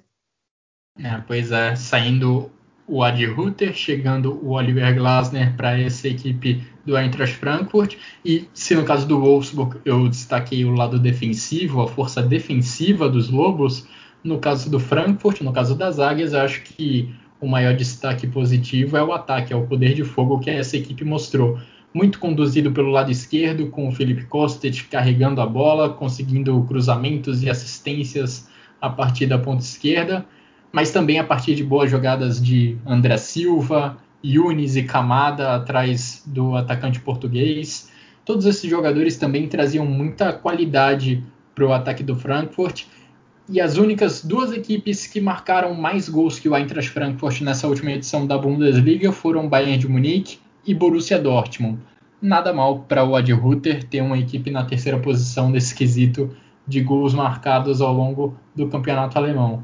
E é curioso porque um dos, uma das questões do Oliver Glasner com a diretoria do Wolfsburg era a falta de jogadores de ataque, a falta de jogadores ofensivos. No Frankfurt ele terá boas opções à sua disposição. Tudo bem que lá no Wolfsburg ele já tinha o Weghorst, mas agora no Frankfurt vai Provavelmente vai ter um André Silva, um Yunis, Kostic. Opções não devem faltar para o Oliver Glasner construir a sua equipe ofensivamente. Vinícius, o que, que você achou desse último capítulo de Ad Ruther no Eintracht Frankfurt? Um trabalho que já tinha tido sucesso naquela campanha incrível que chegou à semifinal da Liga Europa e agora ficou por um triz de conseguir uma vaga na Champions League. De qualquer forma, conseguiu pelo menos uma vaga para a Liga Europa mais uma vez. É, pois é, é um grande trabalho. É um trabalho que talvez só não só não terminou com uma vaga na Champions justamente por conta do anúncio muito cedo, né, da saída do, do Ad Hitter e da confirmação dele no, no Gladbach. De lá para cá, né, o time tinha a vaga muito assegurada, faltando poucas rodadas para o final e enfim, o time deixou uma, uma vaga que estava seguradíssima, né, acabar sendo perdida e, e, de uma maneira muito melancólica, né, com a última rodada, é, com o time nem tendo chances, né, de se classificar. Então, é, isso eu acho que foi um ponto bem negativo, porque o time tinha conseguido ganhar uma, entre aspas, a final contra o Borussia Dortmund, né, uh, jogando no, na, na, casa do Dortmund e e aí mais para o Schalke na, na Sim, é, rodada. isso aí. Então, esse, esse resultado foi o que eliminou Sim. completamente, né, a chance, a chance de, de, de, de, buscar a vaga na última rodada. E, e ainda assim, o, além de ter perdido para o Schalke, perdeu de virada, né?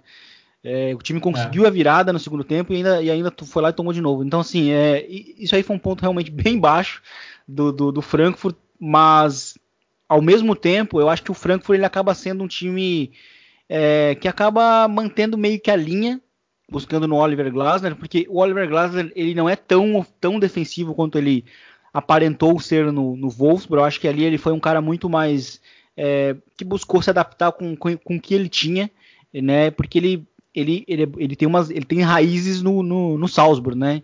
Então ele tem, tem, tem um pouco dessa vertente ofensiva, né? E, e, o, e o Lask dele também era um time muito marcado pelas pressões altas. Então acho que a pressão alta era uma coisa do Ad Hitter também. Então acho que por aí o Frankfurt vai buscando o seu treinador. Eu acho que o Frankfurt conseguiu dar uma volta por cima muito boa, né? Porque primeiro se falava muito no, no, no né? E por mais que o Terzic fosse um cara que terminou em alta, a gente não tinha uma noção, né? a gente não tinha uma amostragem muito grande do que, que ele era capaz. Então eu acho que indo no, no Oliver Glasner, o Frankfurt ele ele acaba apostando acho que muito mais no certo. Mantendo a base, eu acho que o Frankfurt tem tudo para ser um time muito chato ano que vem também, de novo, né, se mantendo como esse time chato da, da, da do meio meio alto da, da, tabela, né? E sobre uma passagem geral, é, o Ad Hitler, eu acho que ele entregou dois times, acho que principalmente o primeiro, né, bem bem autorais e bem, bem memoráveis, né?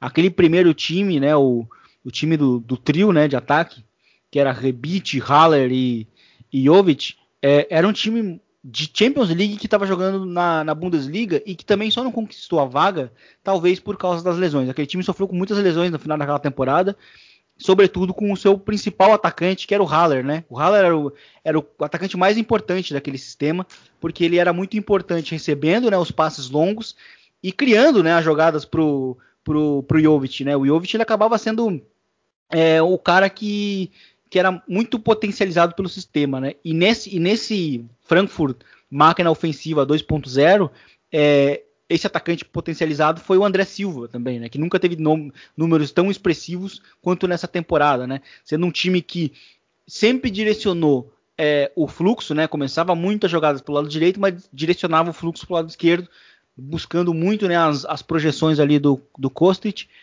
que, que era quem criava, né? Quem tinha, um, o, o, quem tinha o grande peso nas, nas assistências, né? Mas mas se a gente olha para as assistências, o número de assistências do time na Bundesliga, é, é interessante notar que dois é, jogadores de, criação, de criações de jogadas, né, como o Kostic e, e, o Kamada, eles superam os dois dígitos, né? E eu acho que isso diz muito sobre a capacidade que esse time tem para teve, né, para gerar jogadas. Então ele ele conseguiu mostrar dois times é, de altíssimo nível, né? Ele teve aquele aquela temporada anterior, né? A, a temporada passada, né? a anterior a essa, na verdade, uma temporada muito de transição, uma temporada realmente em que o time não foi tão bem, mas a partir daquele momento em que ele conseguiu reestruturar as bases, ele novamente entregou um, um timaço em termos ofensivos. Era um time que realmente era, entregava muito defensivamente? Realmente era, né? mas era porque era, é uma vertente muito ofensiva. Né? Era um time, às vezes, e, é, era um time, às vezes, irresponsável de tão ofensivo, né? porque os, os laterais pelos lados eram quase laterais, né? os, os, os, os, zagueiros pelos lados eram quase laterais, né? Então o zagueiro do meio ficava sozinho e tinha que segurar o rojão ali. E, e mas era, era, era, era, essa maneira que o Frankfurt acreditava jogar. E que era bem diferente do, do Nico Kovac, né? Se a gente olhar para trás, né? Era uma maneira mais diferente. O Nico Kovac talvez seja até mais similar ao, ao Oliver Glasner, né? Mas eu acho que o Glasner, o, o Glasner na verdade ele é o meio termo dos dois, ele é mais equilibrado. E então acho que vai ser, vai ser bem interessante ver o próximo Frankfurt, é, principalmente se, se essa base continuar. Eu acho que tem tudo para até inclusive manter o mesmo sistema, porque vamos lembrar que o Oliver Glasner utilizava muito o sistema com três zagueiros e dois, entre aspas, meias atrás do nove, né, do, do centroavante, que é o que o Frankfurt é, fez nesse ano né? E, e, esses dois eram bem importantes recebendo entre linhas, que é muito que o Frankfurt fazia. Então, assim, tem até uma linha contínua, tem uma certa coerência aí na, nessa chegada, além de ser um, o, talvez um dos melhores nomes à disposição que o Frankfurt poderia ter. Então, me deixou bem intrigado. É, o início de temporada, né? Só para falar sobre a temporada em si, foi ruim, mas a virada de ano, né? Para 2021 foi, foi ex excepcional, foi maravilhosa com, com Frankfurt talvez é, jogando, talvez só não melhor que o Bayern, né? Em termos de nível de jogo mesmo. E aí, por isso que fica aquele, aquele, aquele, esse ar melancólico, né? De um time que jogou tanto, né? Por, por, por, até por vários meses e que no fim chegou na última rodada da Bundesliga sem chance de se classificar para Champions porque perdeu um jogo para um time já rebaixado. Chega a ser até tragicômico, né? Mas enfim, é, é muito triste. Mas enfim, o Frankfurt ano que vem, vamos ver se ele não se abala com isso. O que me chama atenção muito no Frankfurt, como um time alemão, é que ele tem às vezes uma mentalidade muito sul-americana, né, de, de, ser um time meio, mais, às vezes um pouco sujo demais, enfim, mas né, o estilo de jogo, quero dizer, e, e, e, eu acho que isso diferencia o Frankfurt às vezes de umas derrotas, assim, sabe? Então ele não se abate muito e então bola para frente. Vamos ver como é que vai ser isso na próxima temporada, se serve como aprendizado, né? Porque uma, uma das grandes uma das grandes coisas que a gente pode falar do Oliver, do Oliver Glasner é que ele finalmente conseguiu colocar o, o, o Lask na Champions League, né? E é justamente o que o Frankfurt está buscando agora, chegar na Champions League depois de dois tropeços. Eu acho que o time, se mantiver a base, tem tudo para tem tudo para conquistar isso. Mas eu acho que vai precisar de alguns reforços defensivos e, e, e isso vai ser bem importante, porque né, o, o, time do. Acho que se tem um ponto bem negativo do Frankfurt é, é realmente a defesa. E, e, a defesa ela é bem.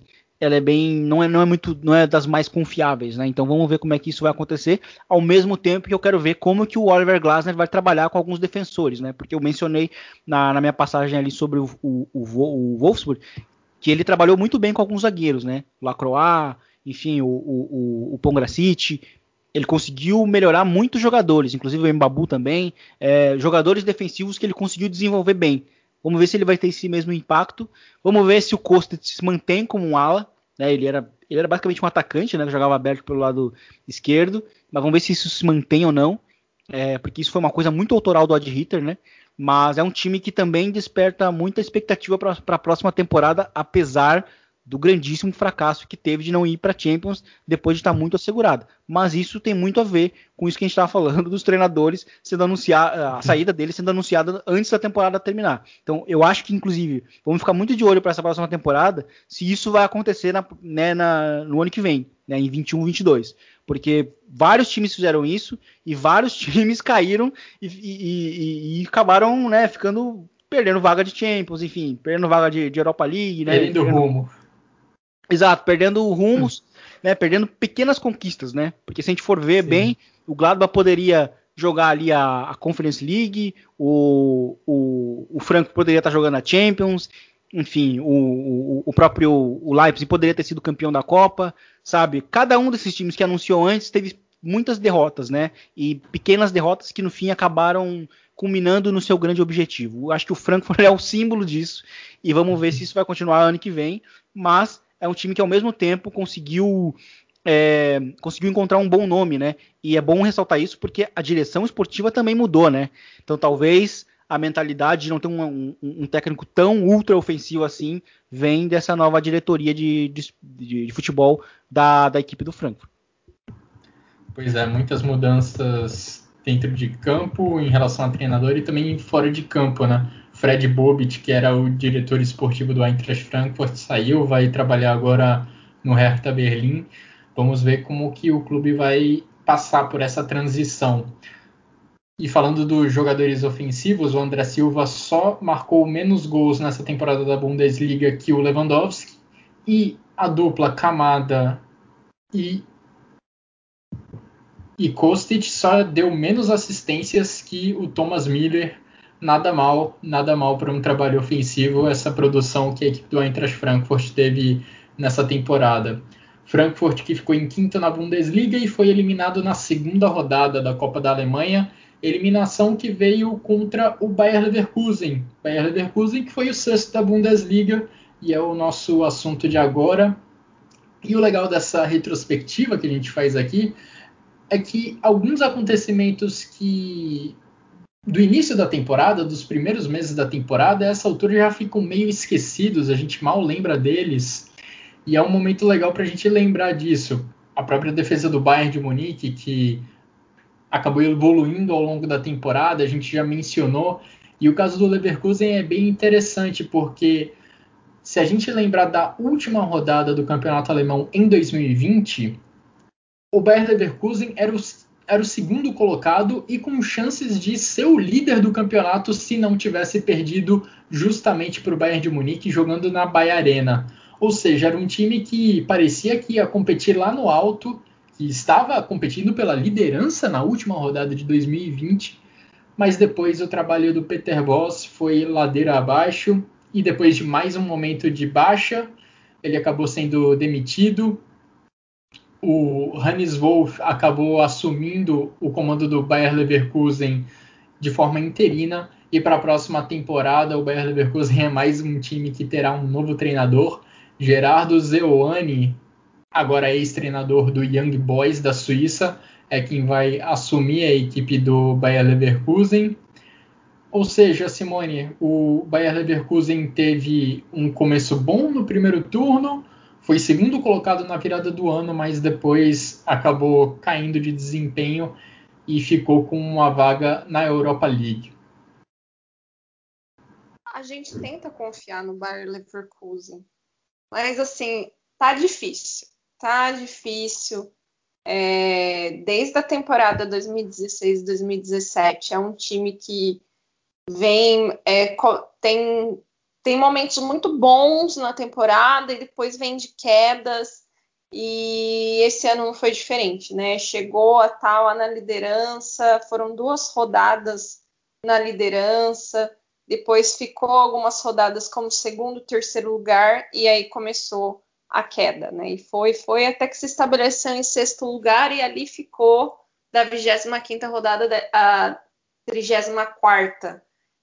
É... complicado a situação do Leverkusen porque vai técnico, vai técnico, entra técnico e parece que é os mesmos problemas de questão muito de eu olho muito a questão de, de comportamento dos jogadores, não apenas a, o jogo em si, a questão técnica e tática, mas o comportamento. E é engraçado como o Leverkusen tem um comportamento que, que muda tão fácil, tão rápido e é de uma subida e uma queda tão grande assim. Nas últimas temporadas a gente vê um Leverkusen que de repente está lá brigando com o Dortmund, com o Leipzig, está indo cinco rodadas sem perder e de repente vem uma sequência assim que você fala, meu, aconteceu? É, o trabalho do Peter Boss, é, eu depois que ele passou pelo Dortmund, eu tive grandes questionamentos com ele, né? Ele começou com uma temporada muito, a temporada muito bem, depois veio uma queda brusca. Ele foi para o Bayer Leverkusen, conseguiu fazer uma boa temporada, começou essa temporada e, e parece que manteve a, a mesma sintonia, né? Tipo, foi, começou muito bem, de repente começou a cair, cair, cair, cair. E, então é complicado. E o, o, time do Bayer Leverkusen é mais um dos times. Os times alemães têm normalmente média de idade um pouco mais jovem, né? Tem uma média de idade de 25 anos e tem ótimos valores. Acabou perdeu o Havertz, né? Que era uma coisa até esperada. Mas tem bons nomes, né? Tem o Leon Bailey, tem o. Bom, o Paulinho, não sei nem se dá pra gente falar, porque o Paulinho é um mistério, né? Ele quase não joga no Bayer Leverkusen. Perdeu muito é tempo por contusão, né, nessa temporada. É, essa temporada ainda teve isso, né? Mas é, um, é bem complicado. Veio o Patrick, o Patrick Schick veio do Leipzig para o Bayer Leverkusen, fez bons jogos, mas também não conseguiu mostrar aquele mesmo jogador que foi na Sampdoria, lá na Itália, né? É, eu acho que tem um ótimo goleiro, né? O Radrek, eu acho que para mim é um dos ótimos goleiros do, do futebol alemão. Mas tem, tem, um, tem um elenco bom, né? Mas eu ainda fico perguntando o, o Leverkusen até quando ele vai aceitar, porque o próprio clube aceita ser chamado de Neverkusen, né? Porque o clube não consegue manter uma regularidade tanto dentro da competição quanto ao longo dos anos, né? É, é um time que vamos ver a última vez. Bom, o Leverkusen nunca foi campeão da Bundesliga, né? O máximo que ele chegou foi vice-campeonatos. O último vice-campeonato dele foi em 2010, 2011, né? Então, desde então, ele se mantém sempre entre os dez primeiros, mas ele não consegue mais se manter um time muito regular. Eu acho que é, isso tem sido um grande problema. E talvez passe também pela, pela questão de diretiva técnica do clube, né? Eu acho que falta um pouco de ambição nos aspirinas.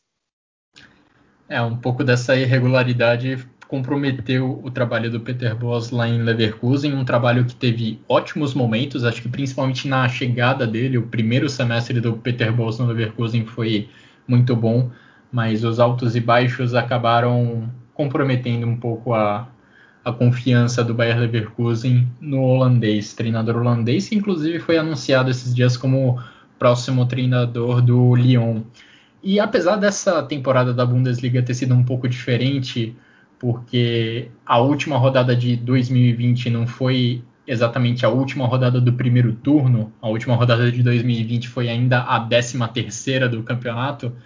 Mesmo assim, o fato do Bayern Leverkusen estar na segunda colocação, brigando diretamente pela liderança contra o Bayern de Munique, era um indício bom, um indício de que a equipe poderia brigar mais ativamente por uma vaga na Champions League mas isso acabou não se confirmando. O Bayer Leverkusen conseguiu se manter no alto, teve os seus melhores momentos nessa temporada, enquanto Bailey e Diaby tiveram em alto nível. Esses dois jogadores de lado de campo foram fundamentais para o Bayer Leverkusen, os dois usando muito bem a velocidade e a habilidade que eles têm para construir jogadas pelos lados do campo. Se a gente lembrar até o início do trabalho do Peter Bosz o Leverkusen construía muitas jogadas usando jogadores de centro de campo, com Julian Brandt, com Kai Havertz. Nessa temporada foi um pouco diferente, na minha opinião. O Leverkusen apostou mais nos lados do campo, com Bailey e Diaby, mas às vezes apostando também no Florian Wirtz, que teve seus momentos nessa temporada. Mas quando os dois pontas acabaram caindo de rendimento, o Leverkusen foi junto e aí a posse de bola que é tão característica das equipes do Peter Boss acabava ficando inofensiva. O time cercava o adversário, trocava passes, mas com pouquíssima objetividade e ferindo pouco a meta adversária. Vinícius, como que você viu esse final de trabalho do Peter Boss do Bayer Leverkusen no Bayer Leverkusen e também essa passagem interina do Hannes Wolff pelo comando do clube, passagem interina que colocou a equipe na sexta colocação. Bom, Guilherme, eu acho, eu concordo com tudo que vocês citaram, até não vou me, me estender muito, mas a passagem do, do Peter Boss é realmente muito marcada por, por, altos e baixos. Se a gente lembrar bem, antes da pausa né, do ano passado, é, por causa do coronavírus, o time fez um primeiro turno bem ruim de Bundesliga e aí o Kai Havertz, né, é, liderando muito o time, conseguiu fazer com que o Leverkusen terminasse em alta a, a temporada é, ou fizesse né, um bom primeiro início de, de 2020. É, então, mas se a gente olha para todas as temporadas dele, sempre foi marcado por isso, né? Ou o primeiro turno ruim, ou o segundo ruim, ou, ou o primeiro bom e o segundo ruim é, vice-versa. É, então, é, nunca ele conseguiu uma regularidade, né? O Peter Boss. E ele sempre ficou muito também muito sustentado pela, pela boa qualidade individual que esse elenco tem. Né? O time do, do Frankfurt, do Leverkusen, né? desculpa. É, e o Leverkusen é um time que, assim como eu falei na questão do Borussia Dortmund, é um time que tem muita qualidade individual em seu elenco, mas não consegue também alcançar o máximo que poderia em termos de, de, de, de, de ápice técnico mesmo, né? E, mas a, a chegada do Hannes Wolff também ela é meio que sem história na, no clube, assim, não tem muito o que se falar, né, a não ser uma tentativa de manter o, um pouco do estilo. É, mas a chegada do, do Gerardo Seoane ela é interessante porque, primeiro, é uma mudança total de estilo. É um treinador que é muito mais defensivo, busca muito mais o jogo direto. E, e não sei se vocês lembram, mas o Young Boys dele foi quem eliminou o próprio, é, próprio Bayern Leverkusen da Europa League. Então é, vai ser muito interessante essa luta pela última vaga na próxima, na próxima Bundesliga, porque, cara, a gente tem muitos nomes bons ali nessa né, buscando essa última vaga, ou a última vaga, ou as últimas vagas de Champions, né, porque o Leverkusen se movimentou muito bem. É, é uma tentativa de emular ali um ad hitter, com certeza, né? E o time do Young Boys foi campeão né, da Superliga é, Suíça. Então é uma tentativa de emular ali um treinador em longa projeção, uma mudança de estilo também. É, se a gente pegar também a comparação do Frankfurt na época que chegou o Ad Hitter, né, chega um treinador muito defensivo e ele mais ofensivo muda muda o estilo de jogo e vai acontecer agora o inverso, né, com com a equipe do Leverkusen, que era muito marcada realmente pela posse de bola e às vezes era um time muito criticado por ser muito passivo, né, com a bola. Então agora vai mudar muito o estilo completamente e, e o nome, né, do, do Gerardo Seuani, ele, ele me, me, me, transmite muita expectativa justamente por tudo que ele apresentou, sobretudo, né, diretamente contra o Leverkusen, que foi a eliminação na Europa League. Então é, vamos ver se ele vai conseguir extrair o máximo que esse elenco pode alcançar é, Gerardo Zewani, de muito sucesso no Young Boys da Suíça. Vamos ver o que ele consegue fazer na Bundesliga Alemanha. É realmente curioso. O Bayer Leverkusen foi eliminado na fase de 16 avos de final, a fase anterior às oitavas de final, pelo próprio Young Boys do Gerardo Zewani. Na DFB Pokal, na Copa da Alemanha, a eliminação veio contra o Essen nas oitavas de final, ou seja, no mata-mata, as coisas também não foram boas para a equipe do Leverkusen. Avançando na nossa discussão, vamos falar do sétimo colocado dessa temporada do Campeonato Alemão, o Union Berlim. Union Berlim que fechou a temporada em ótimo estilo, conseguindo uma classificação para a Conference League com um gol nos minutos finais da temporada, gol marcado pelo Max Kruse. E esse retrato do Union Berlim na primeira divisão, considerando as duas temporadas, também é fantástico, né? Porque na primeira temporada na elite do futebol alemão, o Union Berlim conseguiu se manter na elite sem passar quase susto nenhum, sem sofrer grande risco de rebaixamento, que é uma grande vitória para quem está subindo da segunda divisão. E já na segunda temporada na Bundesliga, na elite do futebol alemão, o Union Berlim consegue uma vaga para uma competição europeia, uma vaga para a Conference League, que é a nova competição da UEFA. Então são duas temporadas de sucesso do Urs Fischer. Simone, o que, que você viu dessa temporada do Union Berlim? Como que você avalia o desempenho e o sucesso dessa equipe comandada pelo Urs Fischer, equipe da capital da Alemanha? Eu acho que é, é, o time mais legal no sentido de, persona, de personalidade, né? Eu acho que ó, a história do Union Berlim, a sua segunda temporada na Bundesliga, já conseguiu se manter na temporada passada e se manteve relativamente bem, né? Décimo primeiro, né? Dentro do, do que ele se propõe. E no final, né? Nessa, nessa temporada conseguiu lá no no apagar das luzes, tirar a vaga do Borussia Mönchengladbach para a Conference League, vai para sua primeira competição europeia, né? E, e, que legal, né? Que legal é ver um time assim, é um time que tem uma uma faixa etária, uma média de idade já de 28 anos, né? É um time que, que tem peças mais um pouco mais experientes, são são jogadores nessa temporada ainda são são jogadores eh, um pouco desconhecidos dentro do, do mercado, né? Um time com uma folha de pagamento. A folha de pagamento. Eu nunca pesquisei a folha de pagamento do Nyon, mas deve ser o salário de um jogador do Bayern de Munique, assim, né? É, é legal que a gente teve o, o Bulter, né? Ele foi um ótimo, um bom, uma boa peça nesse time do Union Berlim, o Endo, né? O Keita Endo eu gosto que tem muitos asiáticos na Bundesliga, né? E bons asiáticos, né? E a Bundesliga também já teve, né? Teve o Kagawa, e agora tem o Kamada, tem o Endo, né? E é um time que se propõe é, a ficar a esperar o jogo do adversário, né? Ele deixa muito o adversário jogar, espera o adversário atacar, né, para então ter a sua oportunidade, ter a chance de gol, né? Ele tem muito essa característica, essa característica é muito comum em, em, times assim com, com uma deficiência técnica maior, né? Não tem aquelas peças. Trouxe uma peça muito legal essa temporada, que é o Max Cruz. E o Max Cruz, eu acho ele um, um ótimo jogador, eu acho que ele teria ele poderia ter evoluído muito mais, mas eu acho que é, problemas extra-campo dele é, atrapalham muito ele nesse né, no, no andar né, da carreira dele, né? Eu acho que ele teria mais oportunidades. Ele teve uma já oportunidade para a seleção alemã, mas muito essa queda dele de, de, de problemas extra-campo fazem com que a carreira dele não tenha evoluído tanto. Mas talvez dentro desse União Berlim ele tenha encontrado, tipo, ele é uma referência, né? Ele é uma referência técnica, ele é uma referência de liderança, né?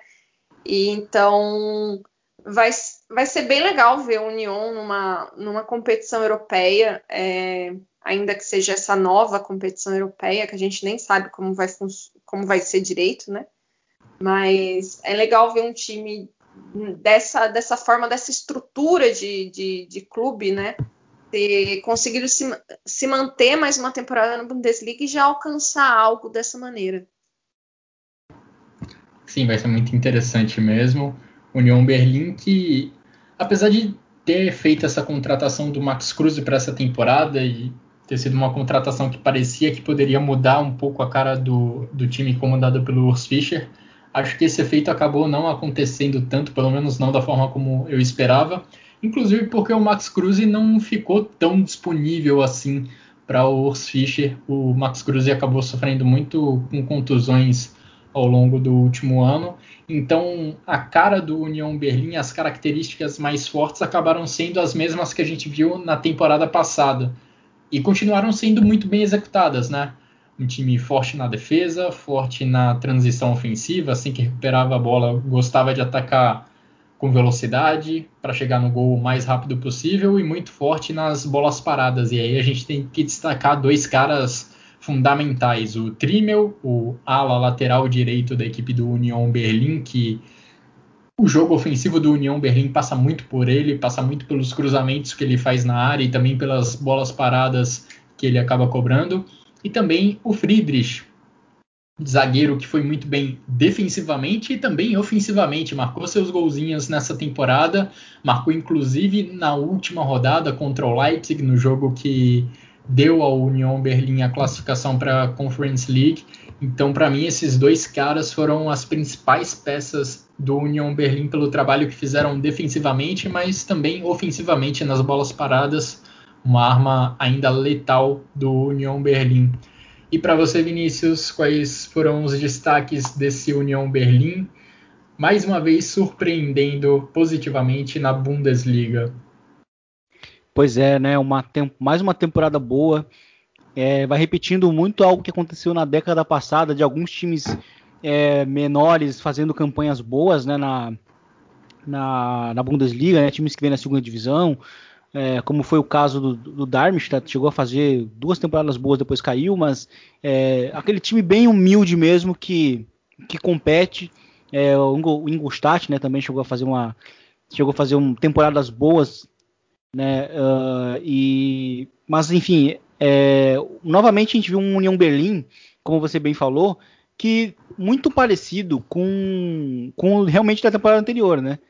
Com os alas sendo muito perigosos. Na verdade, eu, eu acho que assim, se tem uma coisa que a gente pode citar de, de melhor ainda mais, foi justamente a, a atuação dos, dos, dois alas, né? Ofensivamente. É, eles, eles se tornaram mais perigosos ainda né, na, na, ofensivamente para essa equipe do, do União Berlim, né, que sempre foi muito perigosa em, em cruzamentos. O Poyan Paulo também tendo, é, tendo, seus bons, tendo seus bons momentos né, na, na, na, temporada. E, enfim, é, é, um time que, que realmente compete. A gente, a gente só imagina que ele vai tentar brigar pela, pela permanência, mas ele nem fica nem próximo disso, né? Ele é um time que fica sempre muito confortável. A gente olha na, na, no final da temporada. E, e tem aí o Trimmel realmente para mim como o grande jogador né, da, dessa temporada, sendo um cara muito perigoso, é, sempre aparecendo muito bem também, um time que busca muito né, as inversões e aí eles aparecem sempre quase sempre livres. E, mas novamente, né, se, se, se, se, o Max Cruz não, não jogou tanto assim, ainda assim foi uma temporada em que ele foi o artilheiro né, do time com, na Bundesliga, né, com 11 gols. E, e ele, e ele é, encaixa muito bem dentro da proposta né, que o time tinha de ter um o, esse, seu, esse seu atacante central sendo um cara que, que faça o time jogar também. Né? Então acho que ele mantém muito essa linha. É, ele também é, foi o vice-líder vice né, em, em assistência do time, ou seja, o que comprova muito, eu quero dizer, em termos de, é, em termos de, de construir muito no ataque, né? O Marcos Cruz sempre foi esse tipo de, de atacante, mas é, é, foi um time que realmente não mudou muito, né? Também na comparação da temporada anterior, a não ser realmente a chegada do Marcos Cruz, Cruz que era para teoricamente ser a, a grande estrela do time, né, de ser talvez o melhor jogador do time, mas eu acho que se a gente olha por uma regularidade e também até por questão de presença, acho que essa temporada tem que ser tem que ser bem destacada por parte do, do Christopher Trimmel. Pois é, papel fundamental do Trimmel pela direita, do Lenz pela esquerda, os dois contribuindo muito ofensivamente como o Vinícius falou. E é curioso como, mesmo sem a presença de público nos estádios, a diferença de desempenho do União Berlim foi considerável se a gente comparar os jogos em casa com os jogos fora de casa. O União Berlim teve a sexta melhor campanha da Bundesliga jogando em casa, somou 30, 32 pontos nessas partidas, e teve o 11 melhor desempenho jogando fora de casa, somou 18 pontos jogando fora dos seus domínios. E agora acho que chegamos para o momento onde o Vinícius mais esperava, né? Para a grande derrocada da temporada após o anúncio da saída do seu treinador. Estamos falando do Borussia Mönchengladbach, time que caiu nas quartas de final da DFB Pokal jogando contra o Borussia Dortmund, caiu nas oitavas de final da Champions League quando enfrentou o Manchester City e que tinha Marco Rose durante boa parte da temporada. Aliás, teve Marco Rose como treinador durante a última temporada. Marco Rose que vai para o Borussia Dortmund, Adi Rutter vai assumir o seu lugar. E o Marco Rose, depois que foi anunciado como novo treinador do Borussia Dortmund, não conseguiu tirar muito de seus jogadores. A equipe acabou ficando fora de qualquer competição europeia. E acho que foi a grande surpresa negativa da temporada, né? O Marco Rose foi a segunda peça do dominó de treinadores a cair e foi talvez quem mais sofreu com essa mudança. O Borussia Mönchengladbach foi o time que mais sofreu com, essa, com esse anúncio da troca de treinadores. O Borussia Mönchengladbach teve sete derrotas consecutivas logo na sequência do anúncio do Marco Rose como futuro treinador do Borussia Dortmund. Mas se a gente quiser olhar por outro lado, pouco antes desse anúncio, o Borussia Mönchengladbach já tinha perdido para o Colônia, dando já um sinal negativo para o restante da temporada. Simone, o Borussia Mönchengladbach entrou na temporada como um time disputando a Champions League, que fez até um bom papel na fase de grupos, mas que na Bundesliga acabou não correspondendo às expectativas. Longe disso, não pega a Champions League, nem Liga Europa, nem Conference League para a próxima temporada. O Borussia Mönchengladbach acho que foi uma das grandes decepções assim de início, fim de temporada. Ele foi o que mais sofreu com esses anúncios de treinadores. A gente vai precisar criar um nome para isso, para a tragédia do anúncio de treinador, porque toda temporada tem um anúncio trágico. Foi um time que estava lá Ainda que ele nunca conseguiu passar do quinto lugar né, nessa temporada. Mas a queda dele após o anúncio do Marco Rose foi assim, uma coisa vertiginosa, né? Ele chegou até chegar a estar tá em décimo lugar, fora de qualquer vaga, que no fim foi o que aconteceu, né? Não conquistou nenhuma vaga. E, e é triste, porque eu acho que uma das coisas que a gente falou no fim da temporada passada era que se o, se o Borussia Mönchengladbach ia conseguir manter as suas peças, né? Que era o Churrão, o Embolou, o Clear, né? O, o Stindel, que eram as peças, o Zacaria, que eram as peças da, que estavam bem colocadas naquele time e eram as peças que faziam diferença nesse Borussia Mönchengladbach, né? Tem o Elved também, o Ben Sebaini, e, e, eles conseguiram manter, né? Foram para a Champions League, não fizeram uma, uma, boa, uma boa temporada tal, mas aí veio o restante, a, a, temporada da Bundesliga, teve a desclassificação na, na DFB Pokal, né, pro Dortmund, tudo. veio a Bundesliga e foi assim muito ruim. Foi muito ruim. Foi um time que assim é, tinha tinha um alto e depois tinha vários baixos, né? Era uma irregularidade tremenda.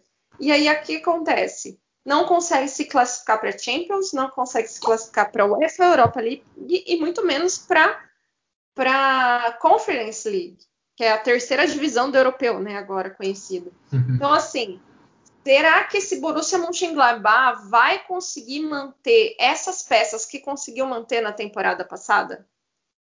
Né, segurar Churran, Traoré, Embolou, sem nenhuma competição europeia, ainda que devido a essa, essa temporada do Borussia Mönchengladbach, esses mesmos jogadores não tiveram uma, uma temporada tão brilhante como a temporada passada. Isso é real, né? Acabou que o jogo, né, ficou o jogo do Borussia Mönchengladbach ficou muito, é, ficou muito prejudicado com tudo isso, com a situação, e mesmo com, eu não sei se foi uma questão de perder a confiança no Marco Rose, o Marco Rose perdeu a mão, o que, que aconteceu ali?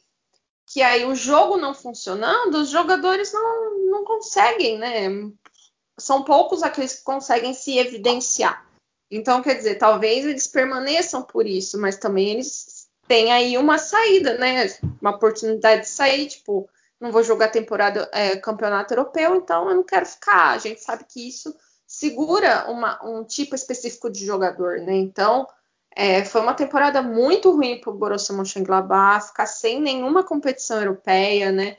Depois de, vamos lá, aqui vinha se mantendo, foi para Champions, ele voltou a uma competição europeia, né, nos últimos dois anos, né, então, assim, era uma recuperação da equipe, e volta agora tá fora de novo, então, assim, tem que repensar toda uma temporada, não vai ter dinheiro de competição europeia, quer dizer, isso dificulta muito para se manter entre os primeiros do campeonato alemão na próxima temporada.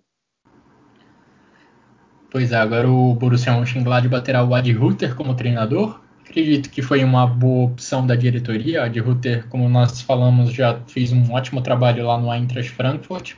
E olhando para além da mudança de treinador, olhando para além do anúncio da saída do Marco Rose, que aconteceu com a temporada em andamento, eu queria olhar para um outro momento da temporada do Borussia Mönchengladbach que também acho que comprometeu um pouco os objetivos do clube nesse ano. O Jonas Hoffmann acho que foi o principal jogador do Borussia Mönchengladbach na temporada. Ele foi muito bem em jogos da Bundesliga e também da Champions League, mas ele acabou se contundindo justamente quando servia a seleção da Alemanha, numa data FIFA que aconteceu ainda no ano passado, e perdeu basicamente todos os jogos do Borussia Mönchengladbach entre novembro e dezembro. E nesse período o Gladbach perdeu pontos, teve suas dificuldades. Então acho que esse momento também acho que foi muito importante para o Gladbach ter caído na temporada, muito importante para o Gladbach não ter conseguido ficar entre os sete primeiros do campeonato alemão, principalmente considerando que Jonas Hoffmann fazia e fez de fato uma temporada muito boa. E o que você achou, Vinícius, dessa temporada meio maluca do Borussia Mönchengladbach, passando, avançando para as oitavas de final da Champions League, sendo que tinha caído no grupo da morte com Shakhtar, Inter e Real Madrid, e depois indo em queda livre, indo ladeira abaixo na tabela do campeonato alemão? É, foi uma temporada bem irregular. Eu acho que ela foi irregular em todos os sentidos. Desde o início, é, teve o seu ápice, só que justamente nesse ápice foi quando surgiu o anúncio e aí novamente o time caiu. É, mas a, a, temporada em si foi bem, foi bem irregular e, e se a gente também olha para o time na, na, na, fase de grupos da Champions, né, ele basicamente passou porque goleou duas vezes o mesmo time. Né, porque os jogos importantes depois dos primeiros dois jogos ele deixou a, a, o resultado pa, passar, né, no, contra o Real Madrid e contra a Inter, deixou, sofreu empate no final aquele Real Madrid bem estava bem mal né, na temporada, estava no ápice da, da crise e, e, também a Inter que estava ali fez um início de temporada meio lento e, e, o Borussia deixou escapar duas vitórias ali que poderiam até é, confirmar né, o, uma classificação de uma maneira até mais fácil, porque no jogo decisivo mesmo o time também perdeu para o Real Madrid e só, só conseguiu passar porque a Inter é, também já não tinha meio que muita chance, precisava meio que de um milagre para passar. Então, mas é óbvio, né? Não, era, o grupo da morte, então não, não dá nem para considerar muito isso. Né? Eu acho que a, a gente tem, na verdade, que comemorar essa classificação. E, e só que assim, depois que o anúncio ocorre, é, a temporada realmente ela, ela se torna muito melancólica, né? E de uma passagem que era realmente muito boa. É, o time conseguiu uma classificação para Champions jogando muito né, na temporada anterior. E e, e, assim, eu vou até fazer uma analogia aqui, para quem gosta de basquete vai entender o que eu quero dizer, mas assim, a, a, oitavas de final contra o City é, era o 76ers contra o Wizards agora, entendeu? Assim, não, não tem graça, sabe? Assim, não compete, sabe? É, é, tão triste porque assim, o Gladbach não competiu, sabe? Foi realmente muito triste porque é, não chegou nem perto de competir. E o jogo da volta, então, foi uma tristeza.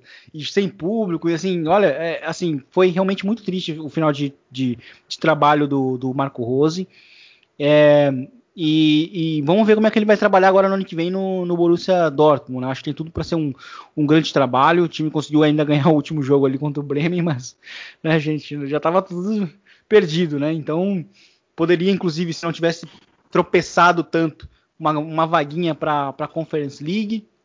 Mas o Ad Hitter ele é um treinador que no, no, Frankfurt ele demonstrou ter uma capacidade de entregar resultados positivos desde o início. Né? Vamos ver se tem a questão de dos jogadores grandes é, acabarem saindo, né, ou não, do time. Mas se ficarem, eu acho que a gente tem tudo para ver um, um Gladbach dando muito trabalho no ano que vem e também lutando por essa por essa vaguinha na, na Champions. Eu acho que é, a, a, expectativa diante de diversas boas mudanças que os times fizeram, né, o Frankfurt com o Oliver Glasner, o, o Marco Rose indo pro, é, pro, pro Dortmund, né, o, o, o Dortmund buscando o, o Ad Hitter, é, são todos bons, bons nomes, né? O Seuane chegando no, no Leverkusen. Então acho que a gente tem um patamar bem alto, bem elevado para esses novos treinadores né? Principalmente esses que vão buscar ali vagas na Champions. E então vamos ver, porque assim, eu acho que em termos de qualidade individual, o, o elenco do Gladbach ele, é um, ele, na comparação é um pouco melhor do que o do Frankfurt, né? O Frankfurt ele, ele é meio desequilibrado, né? Ele é bom em alguns aspectos ali, mas eu acho que o Gladbach ele ele tem pontos bem baixos na, na sua defesa, né? Eu acho que se a gente olha para o altíssimo nível, os dois zagueiros não são tão bons defendendo mas são muito bons com a bola. E isso foi bem importante com, pro, pro Ad Hitter, né? Lá no Frankfurt. Zagueiros que, são, sejam, que sejam bons é, com bolas longas, principalmente. E o Ginter é muito bom nesse sentido.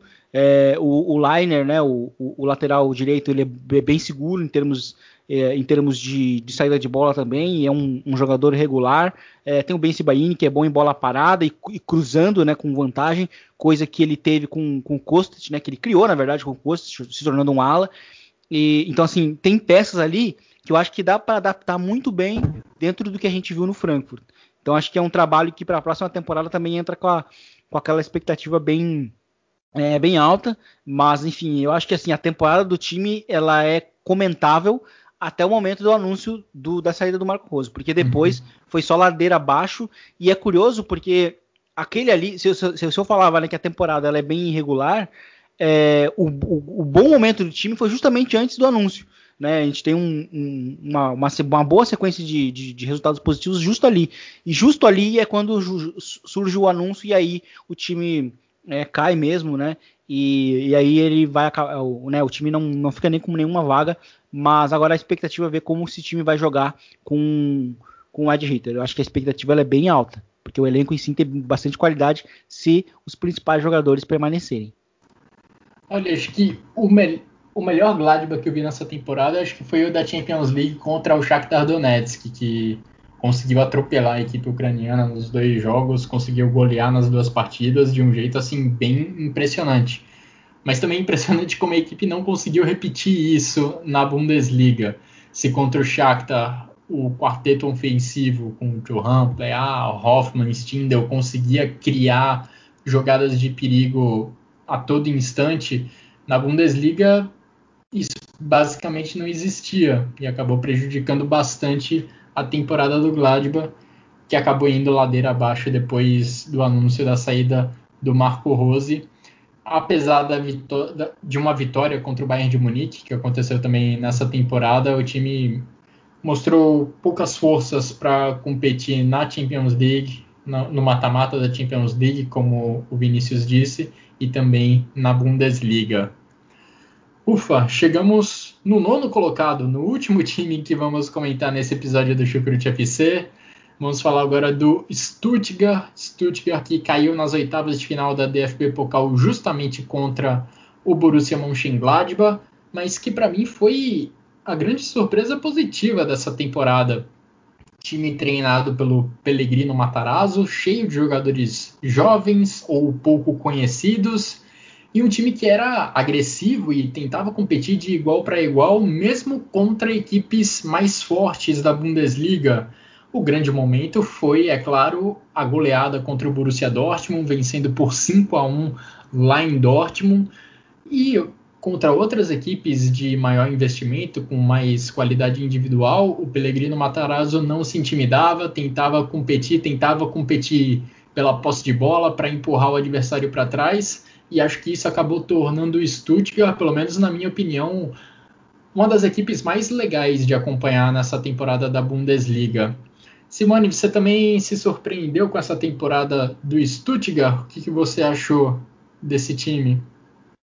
Achei o time do Stuttgart, um, é, como, bem como você disse, um dos mais legais de ver. É, se você olhar os 34 jogos, né? É, foram poucos os jogos do Stuttgart que teve menos de dois gols, assim, que foi um empate ou um a 0 assim no meio do caminho, mas a maioria dos jogos eram 3 a 1, 3 a 2, 3 a, teve 3 a 3. Os placares mais loucos assim, você vai olhar na tabela do Stuttgart, né? 4 a 1, 5 a 1.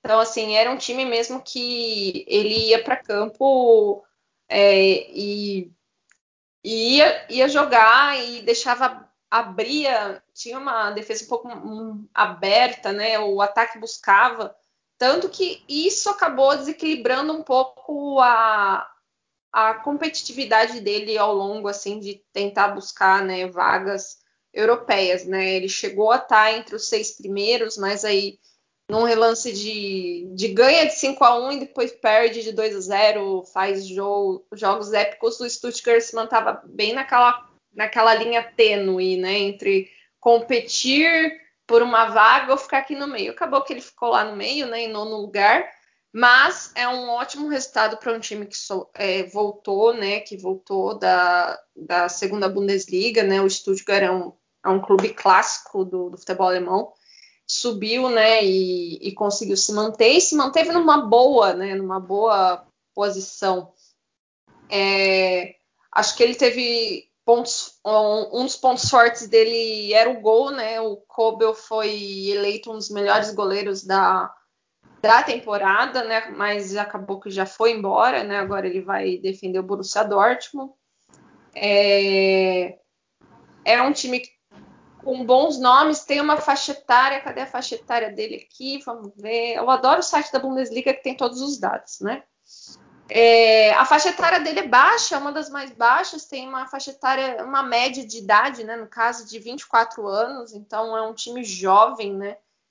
Então, utilizou 29 jogadores ao longo dessas, nos últimos 10 anos, né, o Stuttgart teve duas quedas, né, para a segunda Bundesliga.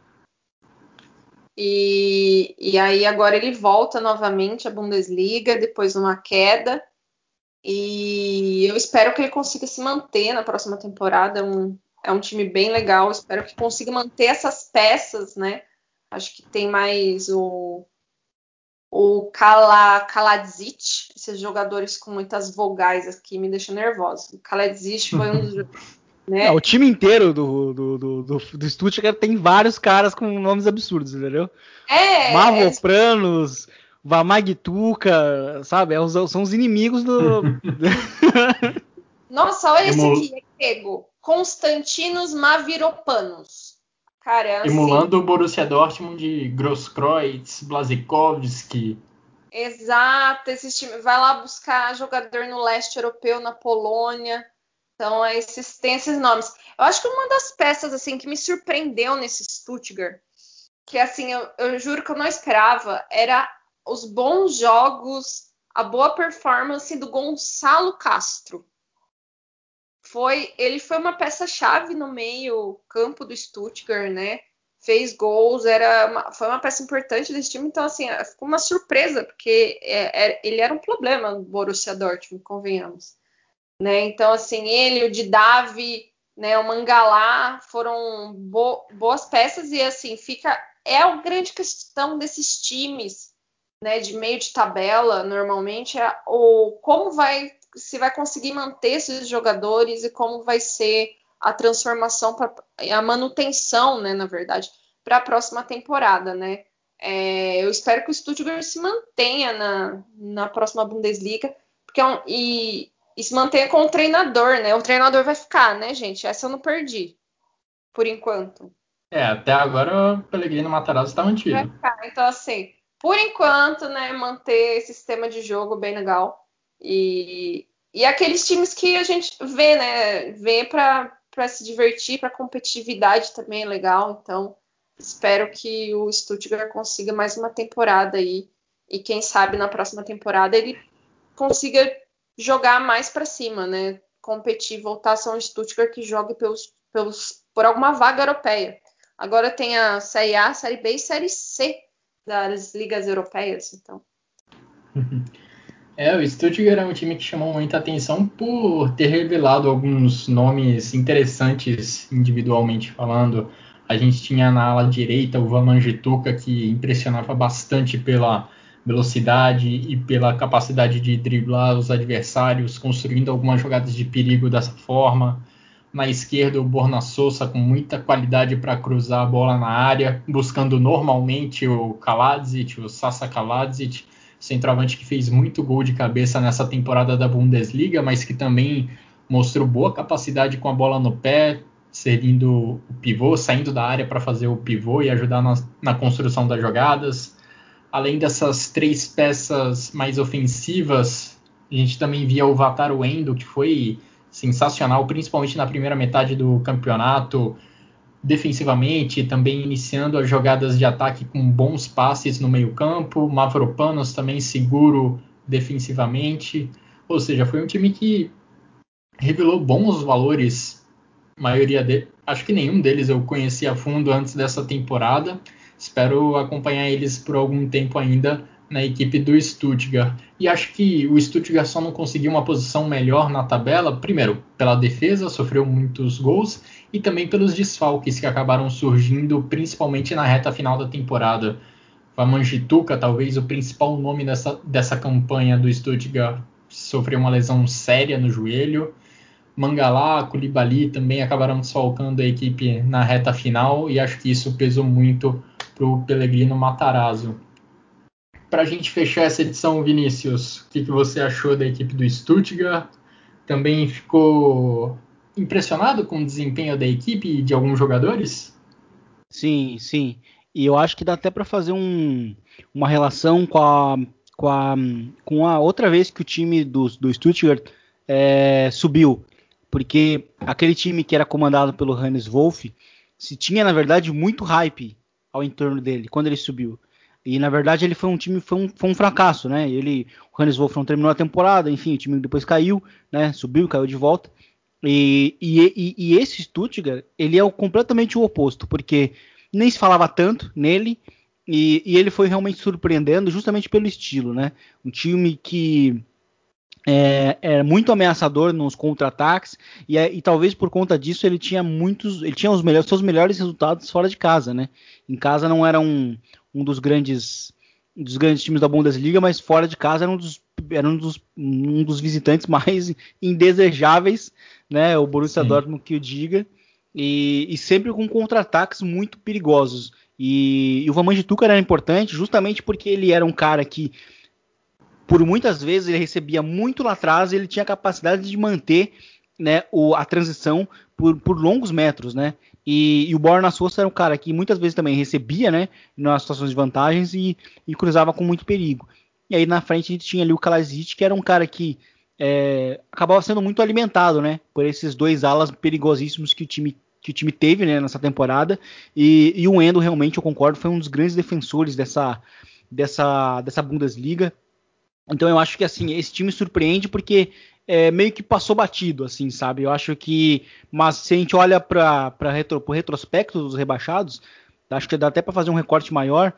É, a gente sempre tem rebaixados que fazem bons. É, bons, bons desempenhos na Bundesliga ao longo dos anos, assim sabe? Eu acho que o, o, o time do, do Union Berlim, né, ele acaba sendo um desses times, né, que acaba confirmando essa, esse bom retrospecto e, e, e neste ano é, a gente tem o, novamente o Stuttgart, principalmente terminando na parte alta, né, da, da tabela, muito por conta desse time mais jovem, muito por conta desse time é, meio, né, assim, de jogadores meio deixados de lado, né, em termos de não serem muito hypados, né, ao contrário daquele primeiro time e, é, e, e que subiu, depois caiu, e então por causa do, do seu treinador também, uma, o Pellegrino Matarazzo, que é, também não muito conhecido, mas é, chegou, fez um excelente trabalho, né? Então acho que o próximo passo para esse time na próxima temporada é ser um pouco mais regular, é, principalmente nos jogos em casa né, porque o estilo está muito bem definido, é, é, um time perigosíssimo nos contra-ataques.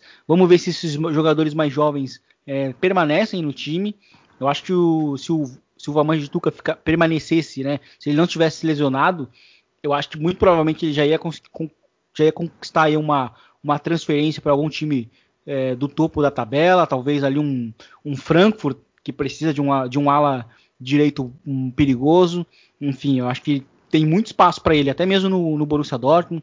Enfim, é, então acho que é, é, é, um time que apresentou muitas coisas boas, várias, várias coisas boas e vários jogadores desconhecidos é, nessa, nessa Bundesliga, né? Então vamos ver se o time consegue manter isso para a próxima temporada. É, o, Kobel, né? Vocês citaram aí o, o goleiro muito bom também. Uh, por, diversos, por diversas vezes fez várias defesas dificílimas. E, então acho que o, o, e é interessante ver um time grande novamente, né, na, na Bundesliga, né? Se o se o Hamburgo, né, que eles jogaram juntos no, na temporada anterior, não conseguiu subir é, de novo, o Stuttgart não, não conseguiu fazer isso mesmo feito, né? Então foi é, é interessante ver esses times tradicionais, né, na, na, na, primeira divisão, mas fazendo bons trabalhos, porque já que a gente está falando aqui do último time, é, a gente e eu, eu não estarei no, no, no, no próximo, né, que vai falar dos rebaixados. Eu acho que a Bundesliga ela mostra como que ela é avassaladora contra projetos ruins. Porque o, o, o Schalke há muito tempo vem fazendo um trabalho horrível na, no seu, na sua diretiva e acabou caindo. Até pouco tempo atrás estava jogando Champions, foi rebaixado. Né? Inclusive lá atrás buscou, buscou o Christian Heidel, né? que era o, o gerente de futebol do, do Mais, que o Mais antigamente era o time pequeno que mais dava trabalho, né? era, era, era tipo o União Berlim de hoje em dia. E, e, ele foi meio que responsável pela montagem do time, foi responsável pela, pela, pela, pelo lançamento tanto do Klopp quanto do, do Thomas Tuchel. Né? Ele sempre apostou muito né, na, em revelar os seus treinadores que já estão dentro do clube. Né? Ele sempre pega os treinadores, os treinadores que estão na base para serem os treinadores principais. Inclusive aconteceu esse, esse ano de novo com mais com a mesma fórmula que ele que ele sempre buscou. Ele, ele voltou, inclusive, né, pro mais. E, curiosamente, né, voltou pro mais e o mais nem sofreu para não cair. É, só só para dar um exemplo de como que esses, tendo, tendo um bom trabalho, é, o time os times da Bundesliga eles, conseguem sobreviver. Né? O Hamburgo está aí, é, namorou vários anos para cair, mas nunca buscou mudar também a sua forma de trabalhar o futebol, caiu, sabe? A gente viu o próprio Bremen também fazendo um, um, papel muito similar ao do Hamburgo, caiu, sabe? Assim, então assim, eu acho que a Bundesliga ela, ela quebra muito aquela, aquela coisa de camisa pesa. Não, o que pesa é o trabalho bem feito. E, e o Stuttgart ele aprendeu, né, com a segunda queda, com um time realmente muito jovem, com um time completamente diferente. É, o Gonzalo Castro, inclusive, ele chegou como um dos medalhões, né, para em termos de reforços daquele outro time né? E ele permaneceu para esse. Então isso é bastante curioso da gente perceber é, e fica também essa reflexão, né? De trabalhos bons permanecem, porque tem vários times teoricamente não tradicionais que ficaram na Bundesliga e que, e que não ficaram e que ficaram também nas, nas pontas altas da, da, da, tabela. Então acho que isso me, me chamou muita atenção e, e, e, eu acho que a gente tem aí no, no Stuttgart. Eu vou falar para vocês também dentre esses times, assim, o que eu mais gostava de ver jogar era o Stuttgart também, desses, desses dez primeiros aí, desses nove primeiros, né? Porque é, os outros meio que a gente já sabia como jogavam e tal, mas a gente não esperava, né? Isso do, do Stuttgart, né? Essa, esse time que era muito perigoso nessas transições e que vamos ver se consegue repetir a, essa, essa boa, essa boa, esse bom desempenho na próxima Bundesliga. Dando números a essa questão que o Vinícius colocou sobre o Stuttgart ser melhor fora de casa do que em casa, o Stuttgart foi um dos poucos times nesse campeonato alemão que pontuou mais longe dos seus domínios do que jogando dentro do seu estádio. O Stuttgart teve a quinta melhor campanha do campeonato, considerando jogos fora de casa, e considerando jogos em casa, o Stuttgart teve apenas a décima segunda melhor campanha. Impressionante de fato essa diferença. E bom, finalmente a gente chegou ao final dessa edição do Chucrute FC, uma edição que ficou bem longa, mas você pode ouvir aos poucos, clube a clube, acompanhando como foi a temporada de cada um dos nove primeiros colocados da Bundesliga. Agradeço a Simone, agradeço ao Vinícius pelos comentários, pelas análises e espero vocês para a segunda parte dessa retrospectiva da Bundesliga, em que vamos, quando vamos olhar para a segunda metade da tabela, os times que ficaram na metade de baixo da tabela da Bundesliga. Um grande abraço a todos e até a próxima.